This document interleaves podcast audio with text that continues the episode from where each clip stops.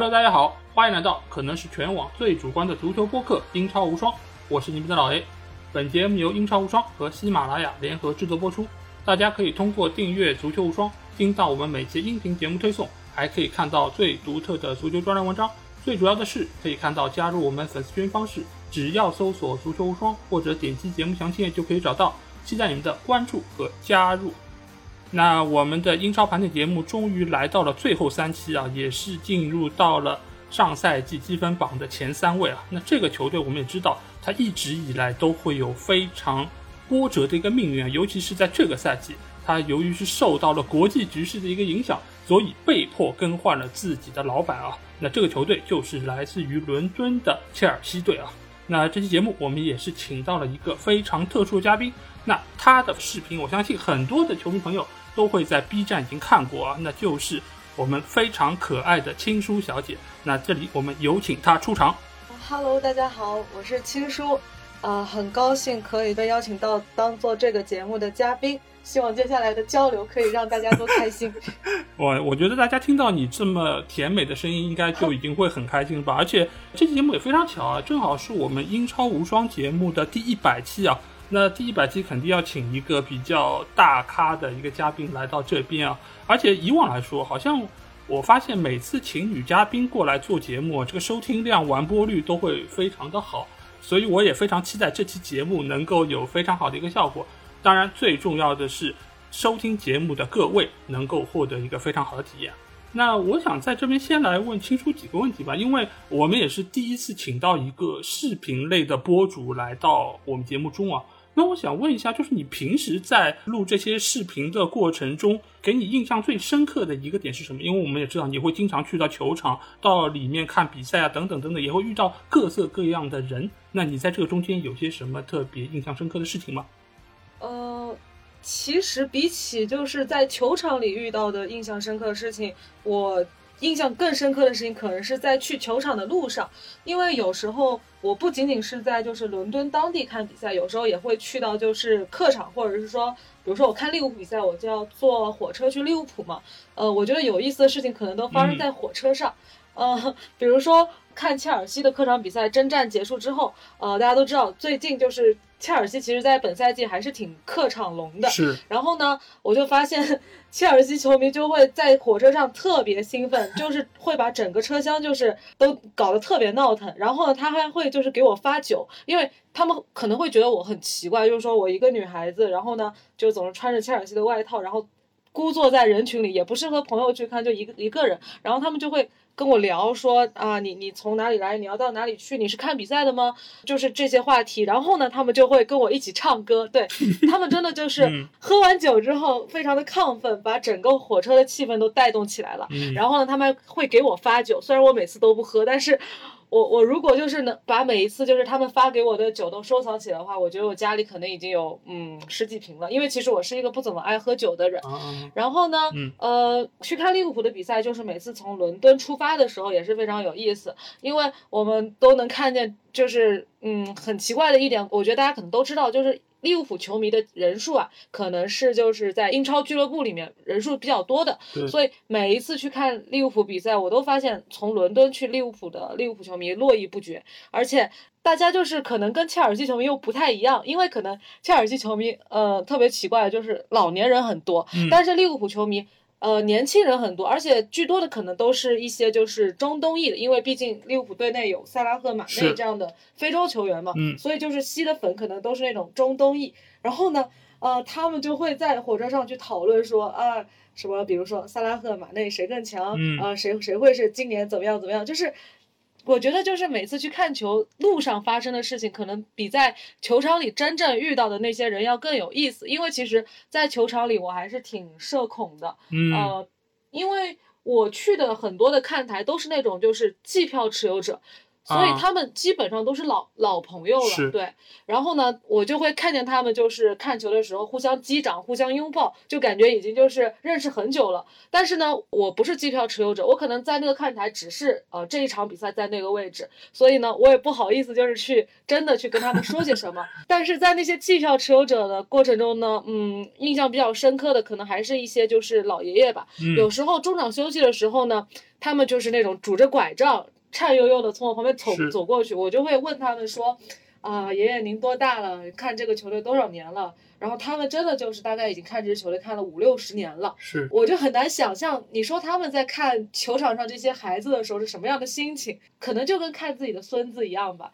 就是那种感觉，我不知道我什么时候才能体会到。因为现在我看球场上那些球员的时候，虽然已经有一些球员比我小了，但是嗯我还是会觉得以一个就是更仰视的角度去看他们。但是我觉得可能球场里的那些老人，不是以我这样一个角度去看他们。可能就是像看孩子一样，他们踢得好的时候就为他们鼓掌，踢得不好的时候呢，呃，虽然就是有点痛心疾首，但是依然就是还是会鼓励他们，就像在对自己家的孩子一样。这些就是比较温情的瞬间，可能对我来说印象更深刻一点。对，这其实我觉得也是当地球迷和我们这些所谓的云球迷最大的一个区别，因为他们是生在这个社区，长在这个社区，这个社区的球队这些球员就像自己的邻居是一样的，而且他一直看着这个球队成长起来，所以在他们看来，这个就和自己的亲戚是一样的一个感觉。即便你可能这段时间成绩不那么好，或者说遇到这样或者那样的问题，但是我仍然是全身心的支持你。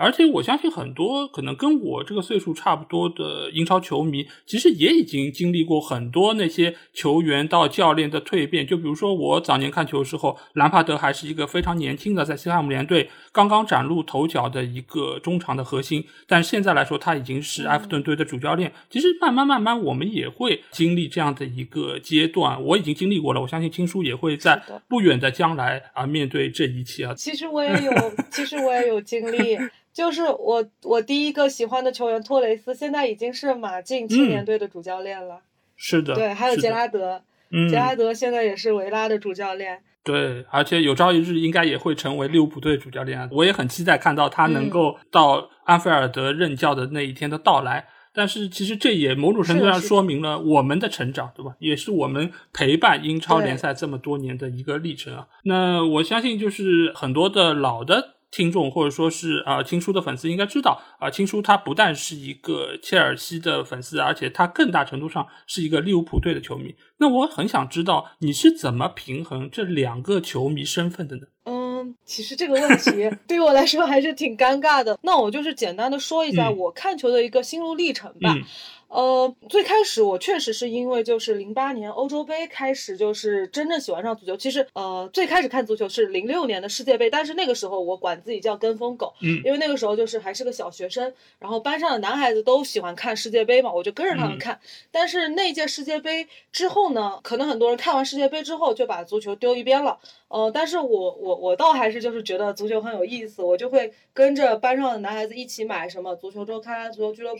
就还是在慢慢的去接触这个东西，直到零八年的欧洲杯的时候，呃，真的因为就是金童托雷斯，嗯呃，开始决定就是说，哦，我要我想关注这个球员，我想看他就是以后的发展，所以就开始关注利物浦这支球队。然后呢，一直到喜欢利物浦，就是相当于从零八零九赛季，而且那个赛季的利物浦也是很很厉害的嘛，在欧洲赛场上先是对击败了皇马，然后呢、又是在联赛里差一点就夺冠了，要不是那个四比四阿尔沙文大四喜，真的就是是 差一点就夺冠了。对的，所以就是那个赛季，利物浦本身也是一支非常吸引球迷的球队吧。对。但是从那个之后，利物浦就是相当于像像是走一个下坡路了。但是呢，我是觉得说那个时候我我是也是刚刚接触网络嘛，呃，我也是接受了一些就是呃呃观点，就是觉得说呃一支球队不管是呃高峰还是低谷，你都要伴随他走下去。嗯所以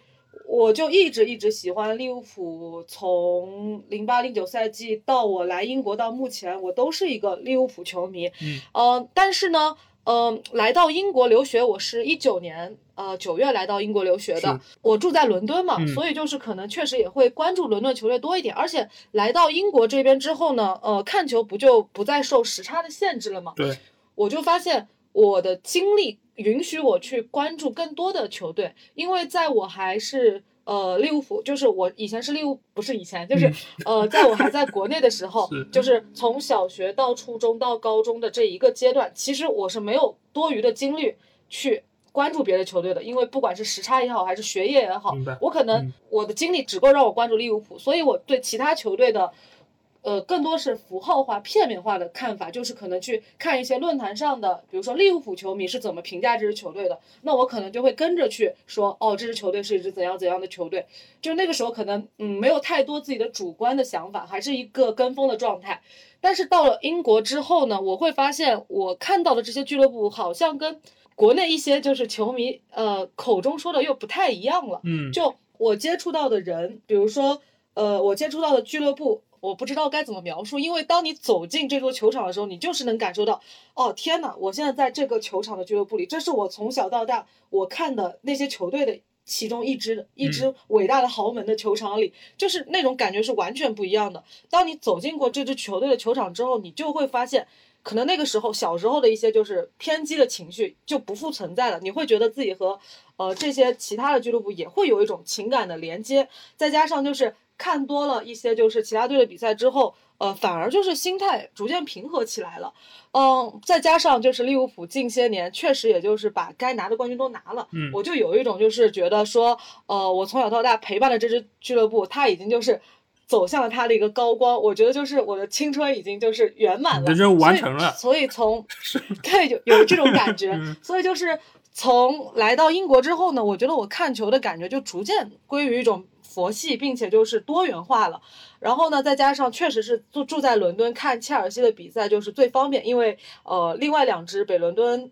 双雄他们的球场其实离就是我住的地方还是挺远的，嗯所以我就是看切尔西越来越多之后，我觉得人之常情吧，就是你看那些球员多了，你接触那些球员多了，确实就会产生更多的情感。呃，但是我不敢说我是一个切尔西粉丝，我觉得我更多的还是呃处在一个欣赏这支俱乐部的过程中，而且。也不可否认的是，因为近些年切尔西它是新生代成员，就是还挺多的，就呃确实就是还挺招人喜欢的。包括我身边很多很多就是球迷，呃，可能比如说皇马球迷，比如说呃什么尤文球迷，他们可能选择英超的关注的球队都会选择切尔西。我觉得这个还是一个挺有意思的现象的。嗯对所以就是呃，我大概看球的一个就是心路历程大概是这样。嗯嗯，我觉得确实也是可以明显感受得出你对于足球这个项目的一个呃理解是越来越深了，而且呃，我非常能够就是理解你当时说到，就是你去到球场之后感受到的这种呃冲击啊，因为这个其实就是我们以往在电视前面看球，我们看到就是这个球场，但其实很多的方方面面的一些细节我们是看不到的，我们也没有办法对此感同身受。但是你去到这个球场，你看到这个。呃，体育场的砖墙，或者说有这么多的球迷和你一起，可能戴着围巾、穿着球衣，包括在那边唱着队歌，然后进入到这个球场，你会感觉到这有一种朝圣的感觉，你也能够被他们这种气氛所感染得到。而且，我觉得切尔西确实在这几年的成绩啊，也是给人非常大的一个激励，确实很吸粉，能够让一些呃对足球不那么了解的新球迷很容易喜欢上这个球队，而且。切尔西，我觉得他相比于可能北伦敦的那些球队来说，他身上有那种呃非常招人喜欢的气质，因为呃他拿的那两次欧冠相对来说也都是在不被各方所看好的情况下拿到的，所以他有那种好像呃从底层慢慢爬起来，然后经过自己的努力和奋斗以及不懈的追求，最终获取成功的这么一种气质。所以对于很多的可能不是那么。呃，在生活上不是那么大富大贵的人来说，可能会更感同身受这一些啊。所以，切尔西这个球队确实有非常独属于它的魅力。另外，我刚才听到一个很有趣的信息，就是你离北伦敦挺远，你离切尔西的主场挺近。而我们知道，西伦敦是富人聚集区啊，所以可见你的个人条件也是非常好。没有没有没有没有没有，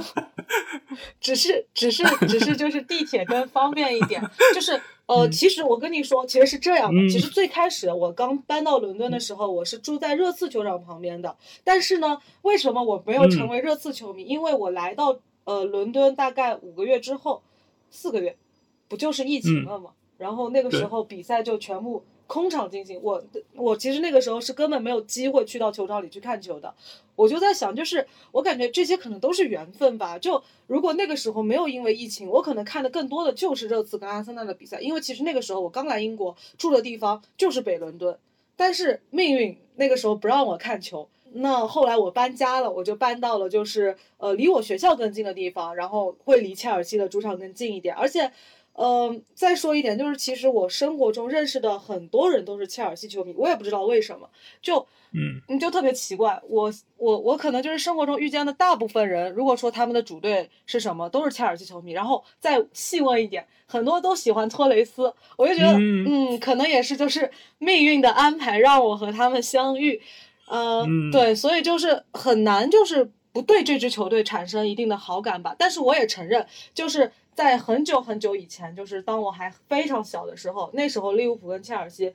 不是每一年都在欧冠的呃四分之一决赛还是半决赛都会遇到嘛？是那个时候，我确实是觉得切尔西是一是一个非常非常强大的对手，而且再加上切尔西又挖了托雷斯走，就是我觉得我是可以理解网上一些就是老利物浦球迷对于切尔西的一些就是抵触情绪的。嗯，对，这种抵触情绪就是嗯没有办法去去去。去改变的吧。嗯，这个其实我觉得也是根深蒂固的一个观念嘛。尤其是你如果是喜欢这个球队非常久了，其实你要改变可能这种所谓的敌对关系，或者说是呃比较喜欢的这种情绪，我觉得是比较难的。而且我觉得你刚才说到你周围的朋友啊，什么都是喜欢切尔西，都喜欢托雷斯。其实或许这个就是人和人之间一种非常奇妙的磁场吧，就是都是同样喜欢这样事物的一些人更容易走到一起。所以，我相信也是他们身上的这些感觉慢慢感染到了你，让你也是对于这个球队有越来越多的一个喜爱。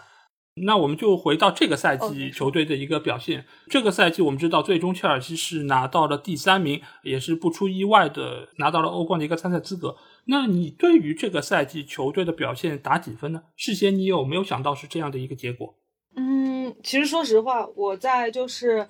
呃，赛季之初啊，包括就是九月、十月的时候，我记得我还有一次在视频里说过，就是切尔西主场输给曼城的那场比赛里，我当时想的就是，我觉得这赛季我还是很看好切尔西能夺冠的。呃，尤其让我印象最深刻的一场比赛就是切尔西客场踢布伦特，是客场还是主场我忘了，就是反正就是。呃，第一回合踢布伦特福德那场比赛，我就记得明明全场切尔西都是被摁着打，但是最后切尔维尔还是可以绝杀，然后进球，然后拿下三分。我当时我就和我所有身边的朋友都在讨论这件事，我就觉得说，哇，切尔西这就是冠军相啊！我觉得切尔西这赛季一定是联赛冠军了。嗯，但是后来就嗯，因为一些 伤病原因，导致切尔西还有乱七八糟的事情。导致切尔西就是最后也只能拿到一个第三名的成绩，但是我是个人是觉得，切尔西这赛季的成绩我觉得并不差。首先，虽然联赛是第三名，呃，保住了一个前四的位置，呃，但是球队是拿到了一个超级杯还有世俱杯冠军的。因为切尔西之前是没有，就是离大大满贯可能真的就差这两冠军，所以我觉得就呃。也算是一个弥补吧。除此之外呢，呃，切尔西也闯入了联赛杯和足总杯的决赛，我觉得还是挺不容易的。我记得当时还开玩笑呢，说，呃，切尔西这个赛季还有六冠王的可能性嘛。对。但是，呃，虽然 非常可惜，呃，这两个就是是以点球的方式，呃，都给输给了利物浦。但是因为我其实都在现场，我知道就是场面上，其实这两场比赛，切尔西并没有输给利物浦，是的。就甚至就是。我会觉得说利物浦如果就是稍不留神，可能在九十分钟之内比赛就会被杀死。嗯，但是嗯，也是因为 点球这种就是没有办法去左右的事情吧，所以他也呃，切尔西最后只拿到了两个呃亚军。但是呢，切尔西你毕竟得想想，切尔西毕竟因为就是受到各种政治因素的影响，他的老板被迫要出售球队，然后呢有一段时间经济优势就是受限。我觉得。对切尔西来说，这个赛季能保持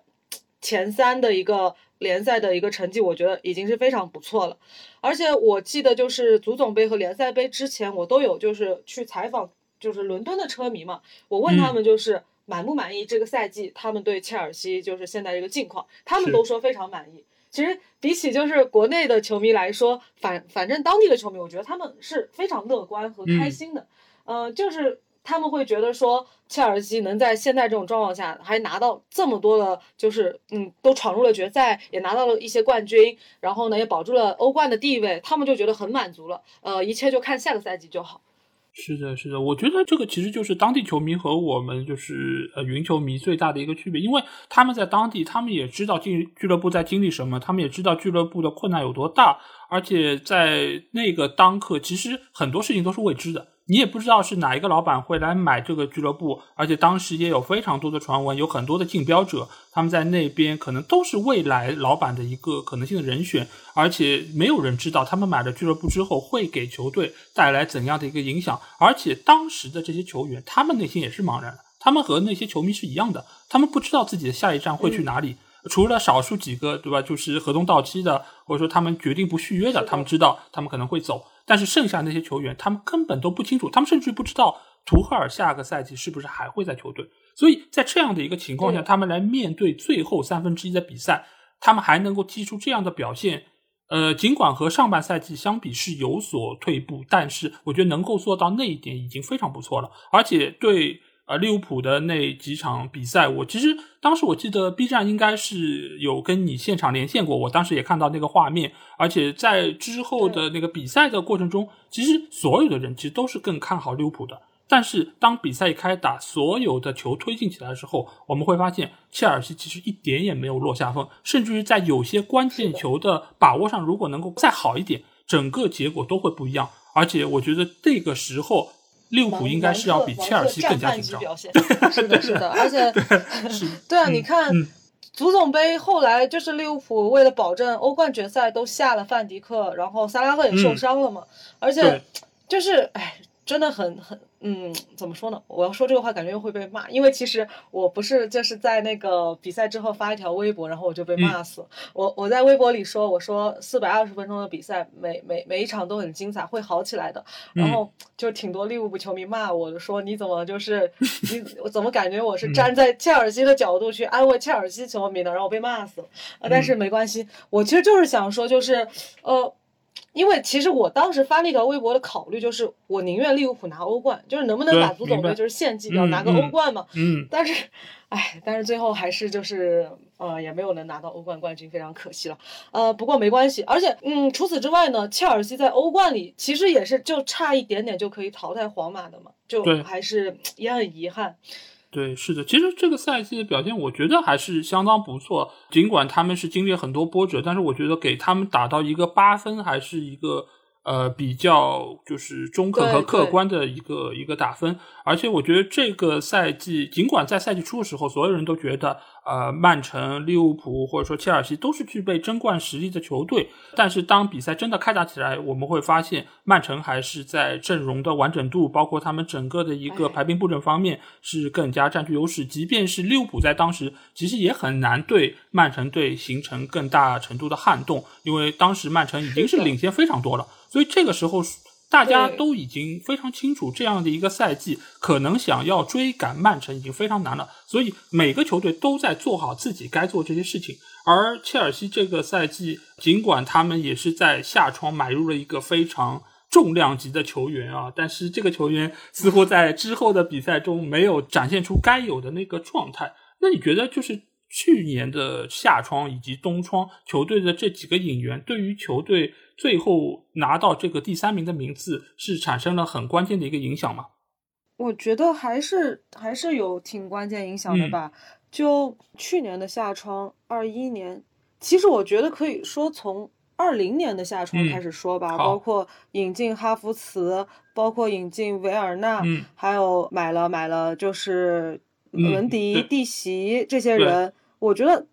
还是发挥了至关重要作用的，就是他首先还是对原有阵容的有明显的提升吧。呃，不管是上半赛季的就是抢分，还是下半赛季的保前四，因为这些人我觉得都是很重要的角色。就比如说齐尔维尔吧，他真的是，我觉得切尔西整个赛季的分水岭就可以说是他受伤，那一场比赛，嗯。就是我记得是欧冠里四比零尤文那场比赛里，切尔维尔呃中途受伤下场了。之后，因为边翼位的问题，所以切尔西就整个完全就失去了前半段赛季的那种就是势不可挡的那种气势，嗯。非常非常可惜。但是吧，花钱买卢卡库，还有就是东窗的时候，呃，租了萨乌尔，我觉得可能这两个人并没有就是给球迷带来球迷期待的那种效果。嗯，而且萨乌尔好像一直没有就是在一些关键的比赛里，呃，踢上比赛吧。可以说他只是一个杯赛的，就是备选者。然后卢卡库就更不用说了，卢卡库他的那番言论，然后包括他和队内一些球员的关系，我总觉得就是他也自己没有处理好这个在更衣室里的这个关系，所以我总觉得他没有融入到就是切尔西的这个球队里，所以他们两个是没有达到预期效果的。如果他俩真的可以就是达到预期的效果的话，我觉得可能切尔西现在至少联赛的成绩可能会稍微更好一点。呃，我觉得就是这个下窗的两个引援，一个是买断了卢卡库，另外一个是租借了萨沃尔。其实我觉得对于整个这赛季的比赛，其实是有非常大影响。当然，这个影响更大程度上是负面的。呃，一个就是卢卡库，呃，卢卡库他这么高的身价，那各方其实对他一定是给予了很高的期望。当然，他也打了一场非常漂亮的比赛，就是打阿森纳那一场，确实是展现出了自己非常好的身体素质以及推土机一般很强的一个冲击力，将对方的中卫帕布罗马里打的直接就是去到了替补席，之后就再也没有首发出战过。所以那场比赛可以说是整个赛季最高光的一个表现。高光对，但是之后就再也没有发挥过。这个其实我觉得有很多方面原因造成了，这个我可以之后我们再着重讨论。那萨沃尔的话，本身也是在关窗之前最后一刻啊、呃把他租借过来，其实也是作为一个后手吧。就是如果中路的选手有受伤，因为我们知道坎特他经常会有伤病的一个困扰，所以这个时候如果能够增加呃，就是替补席的一个厚度的话，可能在面对多线作战的时候会有更好的一个备选，所以这个其实是一个呃托底的一个选择，并不是一个完整意义上的补强。而卢卡库显然是想要弥补之前一个赛季维尔纳的一个不尽如人意的一个发挥。的状态，对滑翔机是的，滑翔机确实没有发挥出大家对他的一个期望。包括哈弗茨，尽管他后期的表现是有明显提升的，但是其实在之前一段时间，由于他的位置啊、不知道该怎么摆，一开始他可能会比较远离球门，他在中场甚至于打过边路的位置，其实都没有办法能够发挥出他那么好的一个作用。一直到图赫尔来了之后，他对于整个球队很多球员的位置都做出了改变。因为以往来说，可能兰帕德在任的时候，呃，有时候会打四后卫，四后卫的时候，其实两个边后卫的位置，嗯四三三对那些球员他的能力没有办法能够得到非常好的一个发挥。图赫尔来了之后，把它改成了三后卫体系，让两个边翼位其实真的是足呃两翼齐飞。那个时候能够最终拿到欧冠，其实很大程度上也是源于这样的一个变化。但这个赛季我们会发现，两个边翼位真的都非常不幸。呃，齐尔维尔他伤时间很长，大概三分之二的比赛都是坐在是的是的就是替都不是替补席，都是坐在壁上观。而另外一个边路里斯詹姆斯，其实他也是有很多的一些原因，包括伤病，包括红牌，使得他这个赛季也没有办法能够全勤出战。尽管他出场的比赛表现非常出色，但是这个赛季很多时候切尔西没有办法解决锋无力的问题，就是因为两个边翼位没有办法能够非常好的得到解决。所以这个赛季，我觉得他们在引援方面，我觉得确实是做的不是那么出色。而且我们不要光看引入这一部分，我们看看卖出这一部分。这个赛季其实卖出了三个非常重要的球员，一个是亚布拉罕，也是上赛季呃锋线上非常重要的一个球员。当然，随着兰帕德走人之后，他也就再也得不到出场机会。另外两个都是后防线上球员，祖马以及托莫里。这两个球员，我们看到，无论是在西汉姆联队还是去到 AC 米兰，其实表现都是相当出色的。所以可以看到，相比于买人方面卖出的这些球员，其实损失是更大的。尽管你可以说意甲的强度或者说它的水准没有英超那么好，所以亚布拉罕或者托莫里有好的表现也不代表什么啊。包括你像卢卡库也是意甲来的，那但是这些球员，我觉得他其实是。某种程度上，你如果放到这个赛季的情况上来看，没准是一个非常不错的补充啊。比如说，你像托莫里或者祖马，你留是一个很好的后手。对你如果这两个球员里面留下一个，你但凡留下一个，你其实对于后防线也是一个非常好的一个加强。而这个赛季我们不要忘记，在中间很长一段时间，三后卫体系里面其实是一直缺兵少将的。包括我们也上过那个马朗萨尔，其实他的表现一直都不是那么的好。如果这个时候能够有祖马在，这个曾经也是在球队证明过自己的球员，我觉得应该情况会好一些。祖马这个赛季在西汉联表现的也挺好的，对，非非常出色。因为他作为一个年轻的中卫球员，他的身体素质又非常好，而且他也有一定的后就是得分能力。因为以往在切尔西，其实他啊依靠角球的头球破门也非常多，所以他其实是一个。非常出色的中卫的一个补充吧。你如果说不是作为主力球员，他其实作为替补来说也相当的不错。所以这几个球员的卖出，我觉得是有一点点的可惜，而且也是对于球队这赛季的全成绩是有一定影响的。那这个时候，我觉得不得不说一说的就是主教练图赫尔，因为他上赛季在中段接手球队之后啊，马上就给球队带来了非常不一样的改变。那青叔，你觉得图赫尔？来到球队，目前来说已经一年半了嘛？那你觉得他给球队带来的最大的改变是哪些呢？啊，我想一想，嗯，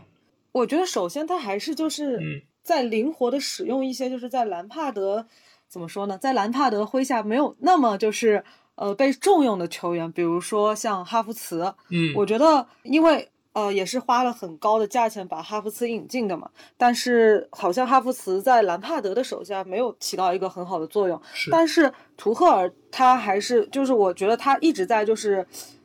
试验，就是如何把哈弗茨放在一个好的位置上，并且我觉得还是呃有有一定成效的，有在就是能够激活哈弗茨。然后呢，还有比如说像吕迪格，因为确实就是呃，我觉得吕迪格好像在踢四后卫就。会弱一点，但是在三后卫中的吕迪格就会很强，是，所以图赫尔在用三四三之后，吕迪格的作用就凸显出来了。呃，我觉得今年夏天就是把吕迪格卖走，也是很多车迷不能接受或者说觉得很很很可惜的事情。嗯，然后呢，像中场方面，我觉得像坎特、若鸟，嗯，还有科瓦奇奇，就是嗯，相当于他把整个中后场都呃一个更加稳固的形态去。去表现了，所以我就觉得，说实话，我不觉得兰帕德是一个非常优秀的主教练。我觉得图赫尔的到来至少是梳理了兰帕德治下切尔西那种混乱的、没有体系的一个就是局面。其次呢，我是觉得说，呃，图赫尔可能在前场的战术还挺丰富的，就是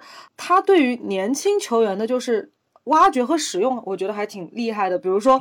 呃，虽然兰帕德也会重用芒特等一些青训球员，但是我觉得。他没有，就是把他们用出他们最好的一个状态，或者说是挖掘出他们身上最好的一些特点。是的，但是我觉得图赫尔有在就是呃灵活的在使用芒特啊，像里斯詹姆斯啊，还有就是之前就是像什么普利西奇、呃奥多伊、吉尔莫，我觉得就是调教一个球员也是就是主教练的一个本事。就像呃瓜迪奥拉他就会很会调教球员，福登在他的手下，我觉得应该以后。会是一个非常非常优秀的球员，对我觉得，嗯，图赫尔在这方面还是就是给切尔西带来了一定的未来，对。然后，呃，可能还有就是，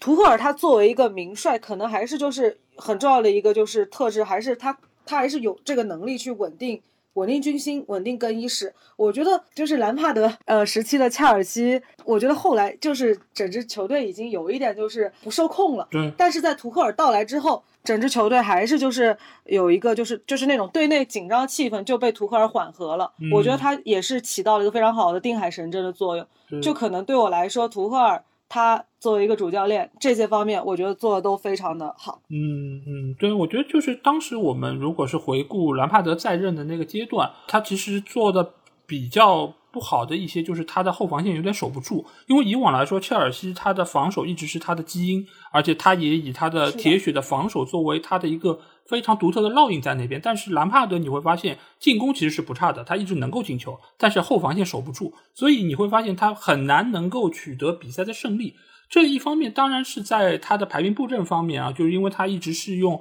呃四三三的这样的一些阵型，所以使得有一些球员他的个人能力没有被。充分的挖掘，包括刚才新叔说到吕迪格，其实就是这个中间很好的一个代表。吕迪格，你如果是打到三中卫体系里面，他的个人特点能够非常好的一个被发挥，因为他的转身很快，而且他的抢断很凶狠。但你如果是把它作为一个四后卫里面的中卫来使用，他的拼抢或者说他的一个头球以及他的一个体重都不是他的优势，所以他的防守效果反而不如打到三后卫那么的好。再加上两个边翼位，我们刚才说到，你如果是把詹姆斯或者是把切尔维尔当做边后卫来使用，这个其实对于他们个人的一个进攻能力是极大的浪费。而图赫尔来到之后，他把他这方面的能力给充分挖掘，让。更多的球员能够打到更舒服的位置，就像我们刚才也说到，比如说哈弗茨或者芒特，以前都是啊，可能站在坎特的周围，让坎特作为主要的防守球员，而他们两个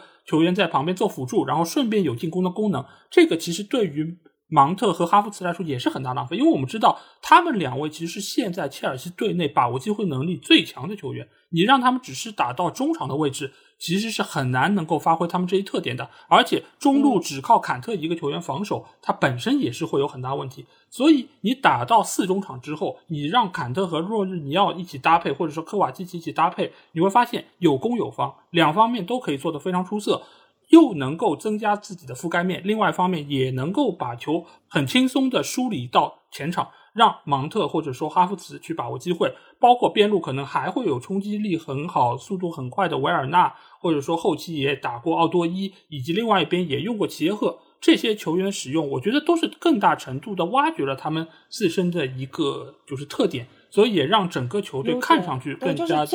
顺畅。他们的优点，对，是的，是的，所以其实就是图赫尔能够比较好的知道怎么对症下药，如何因材施教。那图赫尔我们也知道，就是他本身也是有非常多德国教练的那种气质啊，就是他本身比较强硬，而且他对于很多的决定也是非常的果断。那你个人觉得他能够在切尔西执教多长时间呢？因为以往来说，他好像呃在前几个俱乐部都不是能够爆炸，对，不是能够执教很久，也会跟俱乐部产生一些矛盾。你觉得他还能执教多久呢？那我觉得只要。俱乐部高层不不跟他产生矛盾，我觉得他还是可以待至少两到三年吧。因为就我觉得他是一个很有自己想法的人，就是说他也很有就对球队的控制欲嘛。他比如说最简单的，他不喜欢呃老板往他的手里塞人，那我觉得就要看这个俱乐部的老板跟他的关系怎么样。但是据我观察，我感觉就是伯利还是非常信任图赫尔的，包括图赫尔在。至少在当地切尔西球迷的圈子里，口碑里什么都非常好，呃，大家就是非常非常支持和信任图赫尔的。所以我觉得，如果说伯利他毕竟才来嘛，他肯定不想就是破坏自己和球迷的关系的话，他肯定也会，呃，坚定的就是支持图赫尔，就是把更多的权利可能会交到图赫尔手里，让他去，呃，完成自己对于切尔西的一个排兵布阵和改造的话，那我觉得图赫尔是可以在切尔西至少再待。两两年、三年的样子，我的感觉是这样。嗯，因为之前图赫尔他从大巴黎走人，其实主要还是和管理层有比较大的一些矛盾，而他和球员之间相对来说还是比较相安无事。但是我们知道，现在其实绝大多数就是把所谓教练做掉这样的球队啊，都是球员 和教练之间产生矛盾。就比如说我的主队曼联，上个赛季两任教练基本上都是这么走的，对吧？这所以其实只要和球员之间没有太大的矛盾，我觉得图赫尔还是能够。呃，做下去。尽管图赫尔他在训练方面或者说比赛方面，他的要求是极高的。呃，这个我觉得可能青叔会更加有直观的了解，因为我只是通过电视看到他的一些就指挥，但是我可以看到他的很多的面部表情是很严峻的，而且可见其实他对于这些球员的要求是很高的。但是这个时候球员还是愿意全身心的付出去执行，对，所以这个时候说明球员其实还是买他账的。就觉得我只要按照你的这个方式去踢，我们就能够实现自己目标。就大家的大方向是一致的。那我觉得这个对于主教练的一个威信也好，或者说他对于球队的掌控，我们都能够看出是非常的不错。所以只要呃，就是管理层不要整幺蛾子，或者说球员中间不要有那种所谓的刺儿头，我觉得就不会有太大问题。但是从目前来看，呃，俱乐部对于图赫尔还是相当信任。呃，偶尔会有个把刺儿头，也是会把它处理掉啊。比如说那个 去到了意甲的卢卡库，对吧？那就是俱乐部也很坚决，就是你如果打不出来，或者说图赫尔，你就是说觉得这个人我用不了，那可能我们就会想办法把他送走。这方面我觉得对于主教练的支持是非常非常重要的。对，主要是我觉得切尔西队内他也没有一个就是说真正的那种超巨吧。这样的话，我觉得想要引起更衣室矛盾，其实还挺难的。对我，我没有在影射一些球队的意思，我不是在影射一些球队，我只是就是客观来说的话，如果就是大家的水平都比较平均，或者说就怎么说，大家咖位都比较平均的话，我觉得呃更衣室的气氛还是很好的，就是就是可能决定权更多的还是在主教练手里，就像在利物浦一样，你说谁是利物浦真正的头号巨星呢？没有，我们的 boss 只有克洛普。我觉得这样是一支球队就是比较好的一个氛围，我觉得。嗯嗯，而且这个中间你还会发现一点，就是如果你在队内的一个薪资结构是比较平衡的话，其实大家的心态也会比较好。因为呃，很多球队之所以会有矛盾，就是因为可能有的人啊工资太高了，而他在球场上或者说在队内没有展现出他该有的领导力或者作用的话，其实就会有人心态不平衡。那这种时候，可能就会有更多的人提出自己的意见，然后这个矛盾也就由此产生了。而在这方面，我们可以看到，就是利物浦、曼城、切尔西其实做的都相当的出色，而且再加上他们本身教练又是非常强势的一个人，所以我觉得这方面可能对于更衣室不会埋下太多的这种隐患啊。对，其实我觉得热刺可能也也会逐渐在向这个方向转变。虽然热刺队内有巨星凯恩。大英帝星凯恩，还有韩国的孙兴敏，算是头号的巨星吧。但是我觉得，孔蒂到了之后，所有的就是呃，一切都是由孔蒂来展开的，不可能就是说在呃由哪个球星去做这些东西。是的，而且你会发现，就这些强势的教练还必须具备一个什么样的？就是扶持呢，这就是俱乐部你要全身心的支持这个教练的决定。如果这个时候教练和俱乐部是站两边的，那完蛋了。对吧？你如果说再加上俱乐部如果站的是球员那一边，那这个矛盾就没有办法控制了。这个其实也是有肯定激化。对对，这个啊，曼联球迷太熟悉了，这个就不说了。那 那我们在这里要不就先来聊一个也是前曼联球员啊，那就是卢卡库。那卢卡库这个赛季一役引入到切尔西队内，打了一场好球之后，他似乎就很难再有这么好的发挥。再到往后，他就慢慢的淡出了首发阵容。而且再加上赛季中的时候，他也是接受了呃意大利媒体的采访，各方各面的也是整出了一些事儿。那我们现在讨论这个问题，就是卢卡库为什么到切尔西就没有办法展现出他上个赛季在国米的那个神勇状态了呢？哦，这个我首先要声明一下，就是其实我不看意甲，所以呢，我其实之前是不太了解卢卡库在国米为什么能踢到，所以我有去问，就是嗯呃我身边看意甲的伙小伙伴，然后他们就跟我说。因为就是呃，国米踢的好像是三五二吧，然后是因为是双前锋嘛，所以就是他旁边还有一个人叫老塔罗。老塔罗其实是因为老塔罗就是负担了更多的就是职责，比如说老塔罗他能跑又能扛，就是他相当于就是扛下了大部分就是呃要做的事情，然后呢让卢卡库他有一个更自由的发挥吧。我国米的就是小伙伴是这样跟我讲的，我觉得是可以理解的。对对对对对，嗯，但是。可能到了切尔西之后，卢卡库好像就身边没有这样的人去给他，就是作为一个就是他的一个就是作为他的伙伴去帮他去解决一些麻烦，他可能就得自己在就是中路去扛人。但是呢，像维尔纳、哈弗茨吧，又是那种就是靠跑位的，然后卢卡库呢又不能像他们一样，就是也没他们那样勤快。然后呢，图赫尔还是有一点会强调一点的，就是传控在前场，所以我觉得可能。卢卡库确实就是他融入不到这个，就是这整个体系里来，我感觉就是这样。我觉得作为一个曼联球迷，我可以谈一谈这个前曼联球员，因为卢卡库以往来说，他其实在英超也是打拼过很多个球队，以往在西布朗、在埃弗顿，其实他的表现都非常不错。他不是没有在英超证明过自己，但是为什么他现在没有办法？在曼联也好，在切尔西也好，展现出这么好的一个能力，有很重要的一个原因是什么？你们可以看一下早年的卢卡库和现在最大区别是什么？呃，当然除了头发，因为早年卢卡库卢卡库是一个 长发，而且有时候梳辫子，现在是一个就短发。但是最大的区别其实就在于体重，他没有办法再像以前有这么好的一个灵活的跑位，因为以前你会看到，是把它当成一个边锋来使用的。并不是把它做一个站桩的中锋来使用，但是为什么他现在变成了这样一个情况？一方面当然是大家觉得他身体好，而且给人一种好像黑又硬的感觉，再加上他其实当时在曼联确实是把他特别往中锋这个方向去培养，就给他增了重。你们会发现在曼联这段时间里面，他的体重增加是非常明显的。因为曼联是怎样一个球队？他是需要一个中锋的球队，所以当时卢卡库这么一个非常好的苗子放在那边，很难不将他把往中锋这个方向去培养。所以他在曼联那个阶段增重非常明显。那为什么他在国米又可以有这么好的发挥？一方面是国米把他的位置并不是顶在最中间。最中间的事情交给了老塔罗马丁内斯去做，而他很大程度上是出现在了边路的一个位置，偏边路的一个位置，所以使得他的很多的冲击、他的对抗都要比在英超要好很多，能够发挥出他相当不错的带球、传球以及破门得分能力。这方面其实都是属于意甲和英超非常大的区别。英超我们知道后防线球员的身体素质是非常好的。并不是说卢卡库他的身体扛不动，或者说不能在这个中间发挥自己的作用，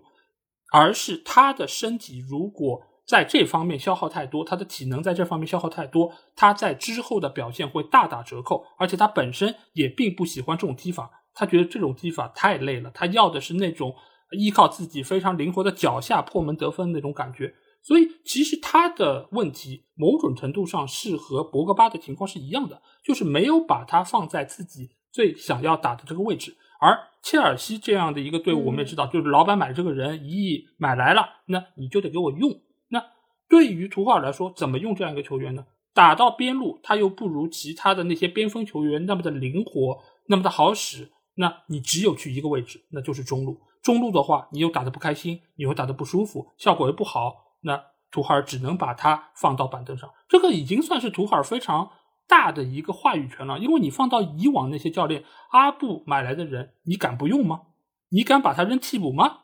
那老板就要找你谈谈话了啊。要也就是因为图赫尔在球队内部还是有些话语权，所以他真的能够把他一亿买来放替补，也没有什么好说的。所以这个我觉得也是，呃，球队当初在买人的时候就没有想清楚卢卡库。来了之后该怎么用，所以也使得他之后有这么大的一个反弹，所以他也接受了意大利的采访，表现出了自己的不满情绪。当然，他这个不满情绪某种程度上也是激怒到了切尔西粉丝。在那个时候，其实很多关于他的口诛笔伐，我们都可以看到。但这个时候，图赫尔做什么事？他非常识大体的说，就是就是卢卡库可能有他的自己的问题，所以这个时候。他其实是某种程度上替他担了当时的一些媒体的压力，但是从那些方面，我们也知道卢卡库的心其实已经不在伦敦城了，他有朝一日一定是想要回到米兰城的，所以有时候买球员或者说是进行这种大宗交易啊，还是要谨慎一些，尤其是要看一下他以往在英超是不是能够展现出他该有的这个能力啊。其实曼联的教训已经很明显了，为什么切尔西还是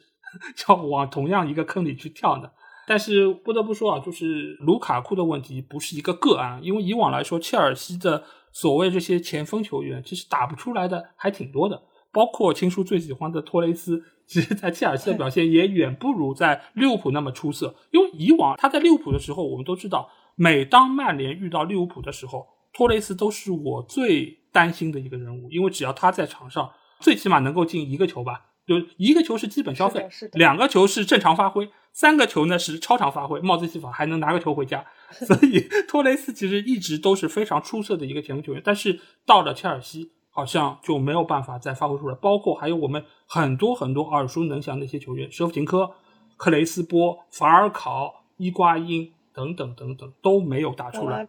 对，莫拉塔其实还行，我这个里面莫拉塔已经算不错的了，他还进了十几个球，那些球员都是。个位数的进球，那听说你觉得是什么原因造成的这些情况呢？其他人可能你不了解，那托雷斯你应该很清楚。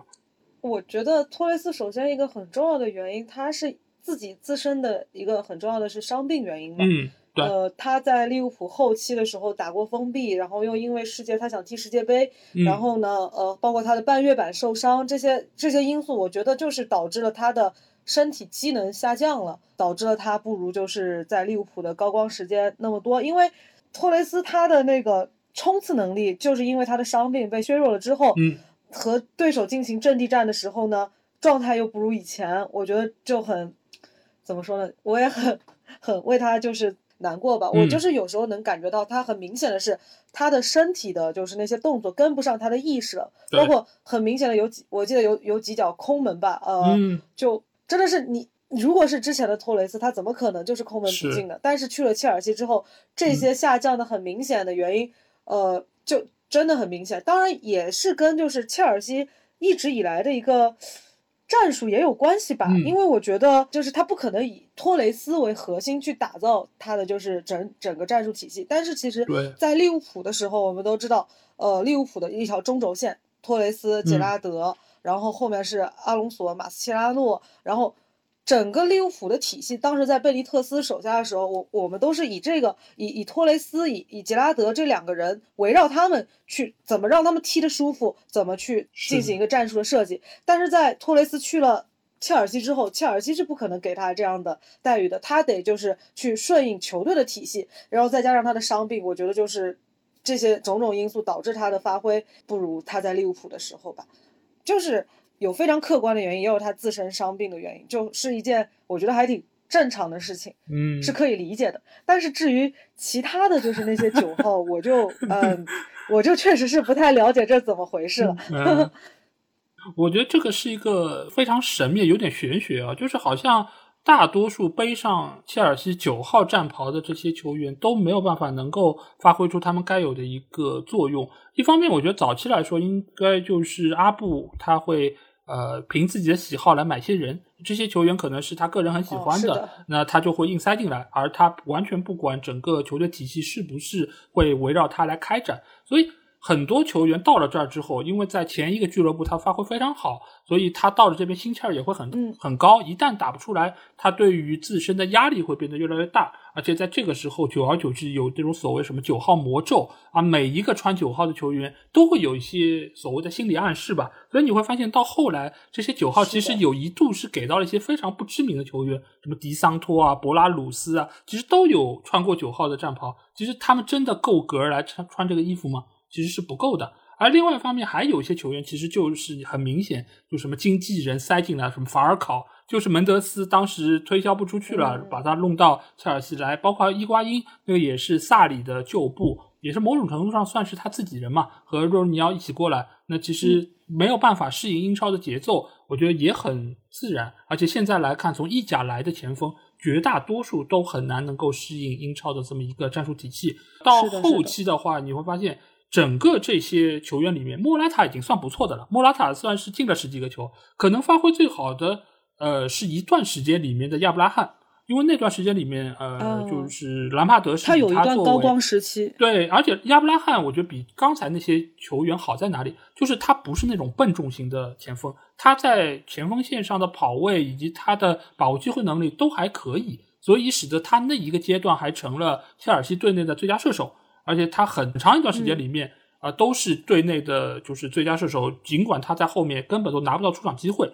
而且整个赛季结束之后，你会发现也只有若尔尼奥凭借点球最终是超过了他。所以可见，在前三分之一的比赛里面，兰帕德的那套系统下面，亚布拉罕还是非常不错。而且今年他到罗马之后，你也可以看到他这样一个可能在英超只能排到二流的前锋。到意甲就是大杀四方，就是能够非常好的大放异彩。对呀，对啊，所以你也可以看到，就这两个联赛之间的一个区别也是非常的明显。最后一点，我觉得也是刚才青叔也有提到的，就是切尔西这个球队从来也不是一个会以前锋作为核心的队伍。因为他们一直以来都是以防守为主，然后以中场中路的这么一个推进来作为他们最核心的一个进攻手段，辅以边路的这么一个插上。而前锋球员他要做的什么？就是在中路要抢点，而且你在中间要扛得住对方。但是这些球员，他们要么就是身体不够强壮，要么就是本身的身体机能已经出现下降，没有办法再胜任英超的这么一个强对抗。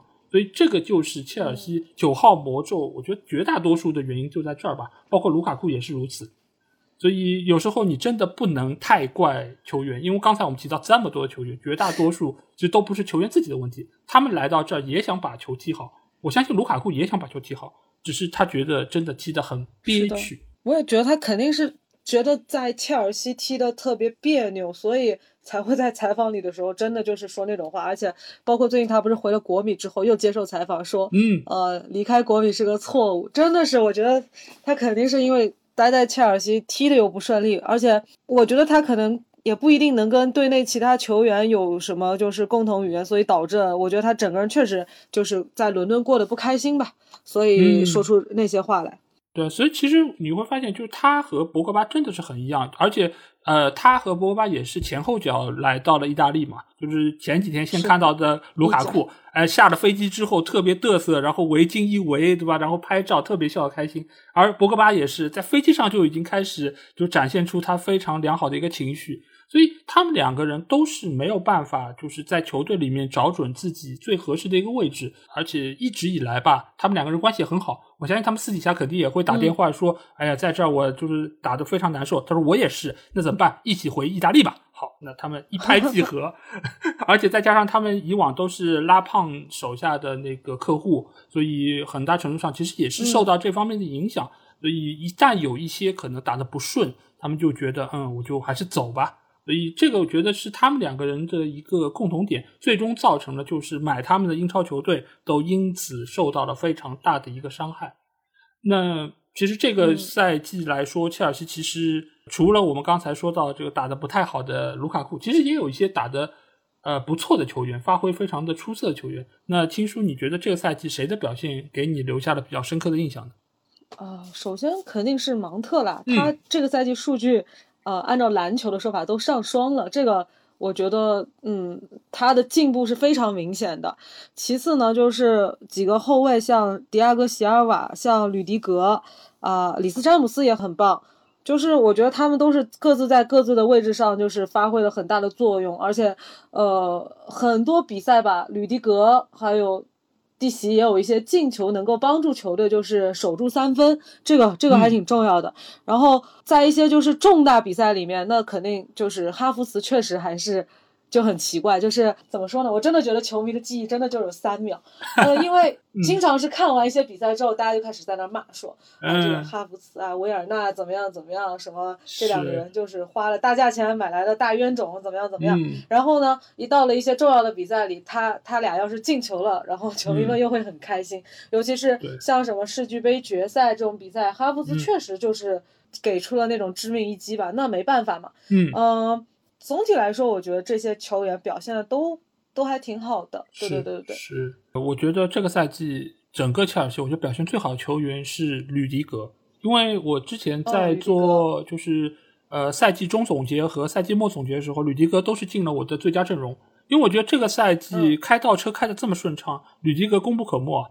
对吧？他在外围的远射，包括他那个大长腿的持球推进，都是切尔西非常重要的一个进攻套路。尤其是在下半赛季，包括吉尔维尔受伤、里斯詹姆斯受伤之后，其实他的这个突破是非常重要的一个手段。他突破之后，即便不射门，他也可以把球分给边路的阿隆索，或者说是给到就是中前场的芒特等等这些球员，让他们再去形成转化。再加上他有非常好的。呃，说好听点叫比赛智慧吧。其实他有些时候的小动作，包括一些呃对球员的一些就是处理，我觉得是有一些些的受到诟病啊。这个尤其是上个赛季的欧冠决赛，我觉得对德布劳内的那一下，德布劳内其实是有一点点的过分。但是其实这也是属于他的一个比赛智慧吧。但是从这个就可以看出，他其实是一个比赛经验相当丰富的球员，而且他目前来说年龄也不是非常的大。尽管他赛季结束之后是离开了球队啊，但是不得不说，这个赛季如果没有吕迪格，球队是到不了这样的一个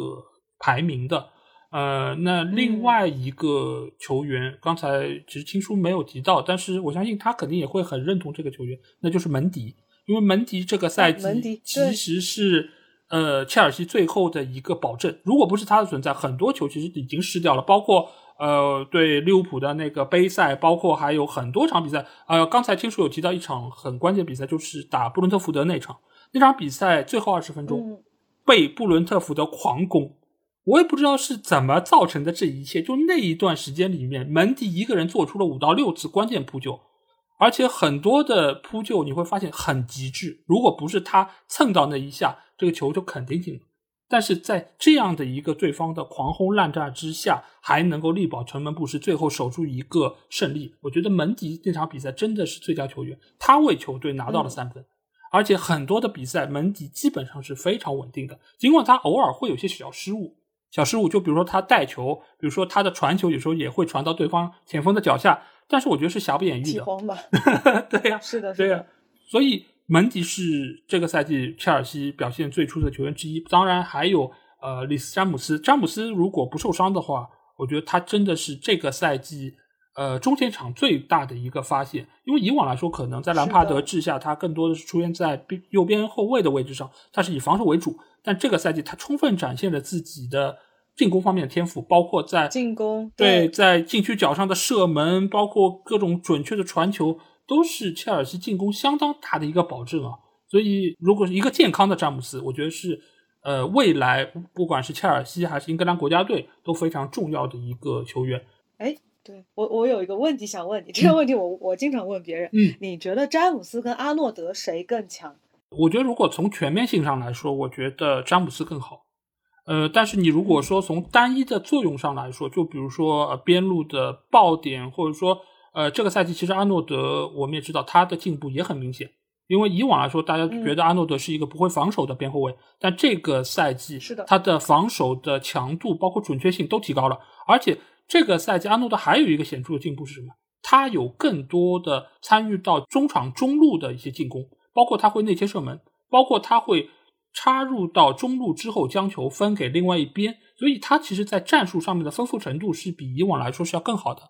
而对于詹姆斯来说，我觉得他在攻防两端的平衡性，包括他上下的突击能力，我觉得是更加出色一些。所以这两个球员，我觉得真的是太完美了，你知道吗？尤尤其是对于我的主队曼联队，这个赛季右边路真的就是太糟糕了，万比萨卡什么鬼？达洛什么鬼？我们能 如果能够有这样的球员在，我觉得我不挑谁都行。对，这个就是我对这两个现在可能英超最好的右边后卫的一个评价吧，都相当出色。但是可能就身体状况来说，詹姆斯如果能够少一些伤病，可能会更加出色。那我们在说完了表现出色的球员，肯定也有一些呃没有达到我们预期的球员。那你觉得这个赛季切尔西谁的表现让你觉得有些失望呢？啊，我想一想，其实我觉得他俩也不能说让人表现失望吧，只是我觉得就是对比起他们的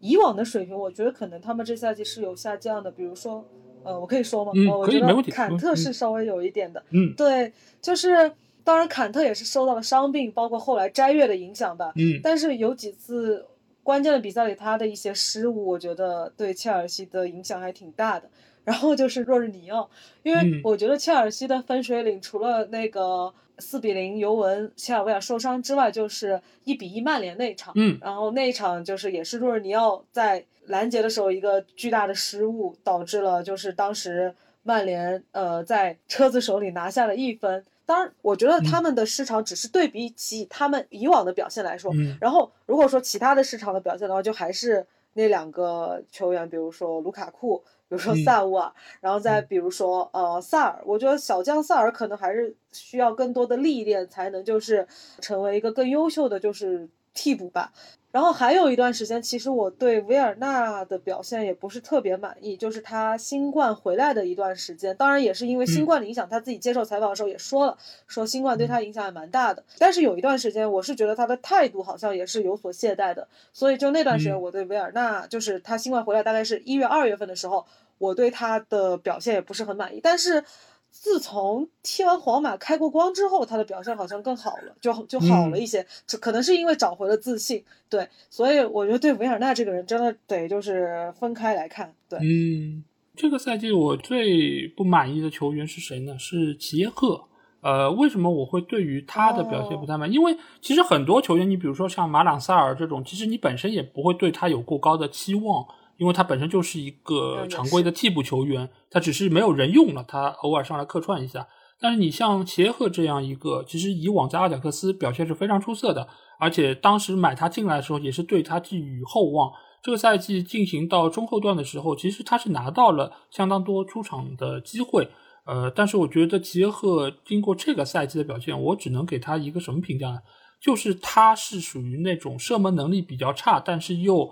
比较执着于射门的这样一类边锋球员。因为你可以看到他的很多的踢法其实就是内切，内切之后射门，射门之后射不中，射不中之后可能又会找其他的方式继续射。其实某种程度上有一些些像可能青木或者说是一些浪射比较多的球员。当然，如果让他们蒙中了，他确实能打出那种世界波的进球啊！我记得是。是的，打热刺那场比赛，他好像是有过一个非常出色的进球，但是更大程度上是他挥霍了很多的机会，所以其实齐耶赫我觉得是没有达到我的预期，而且现在来说好像也是说要把它卖掉，可能会去米兰啊等等这些球队。对对对对对对。哦，那您说到齐耶赫，我又想到一个，就是可能也没有达到我预期的球员，那就是普利西奇。嗯，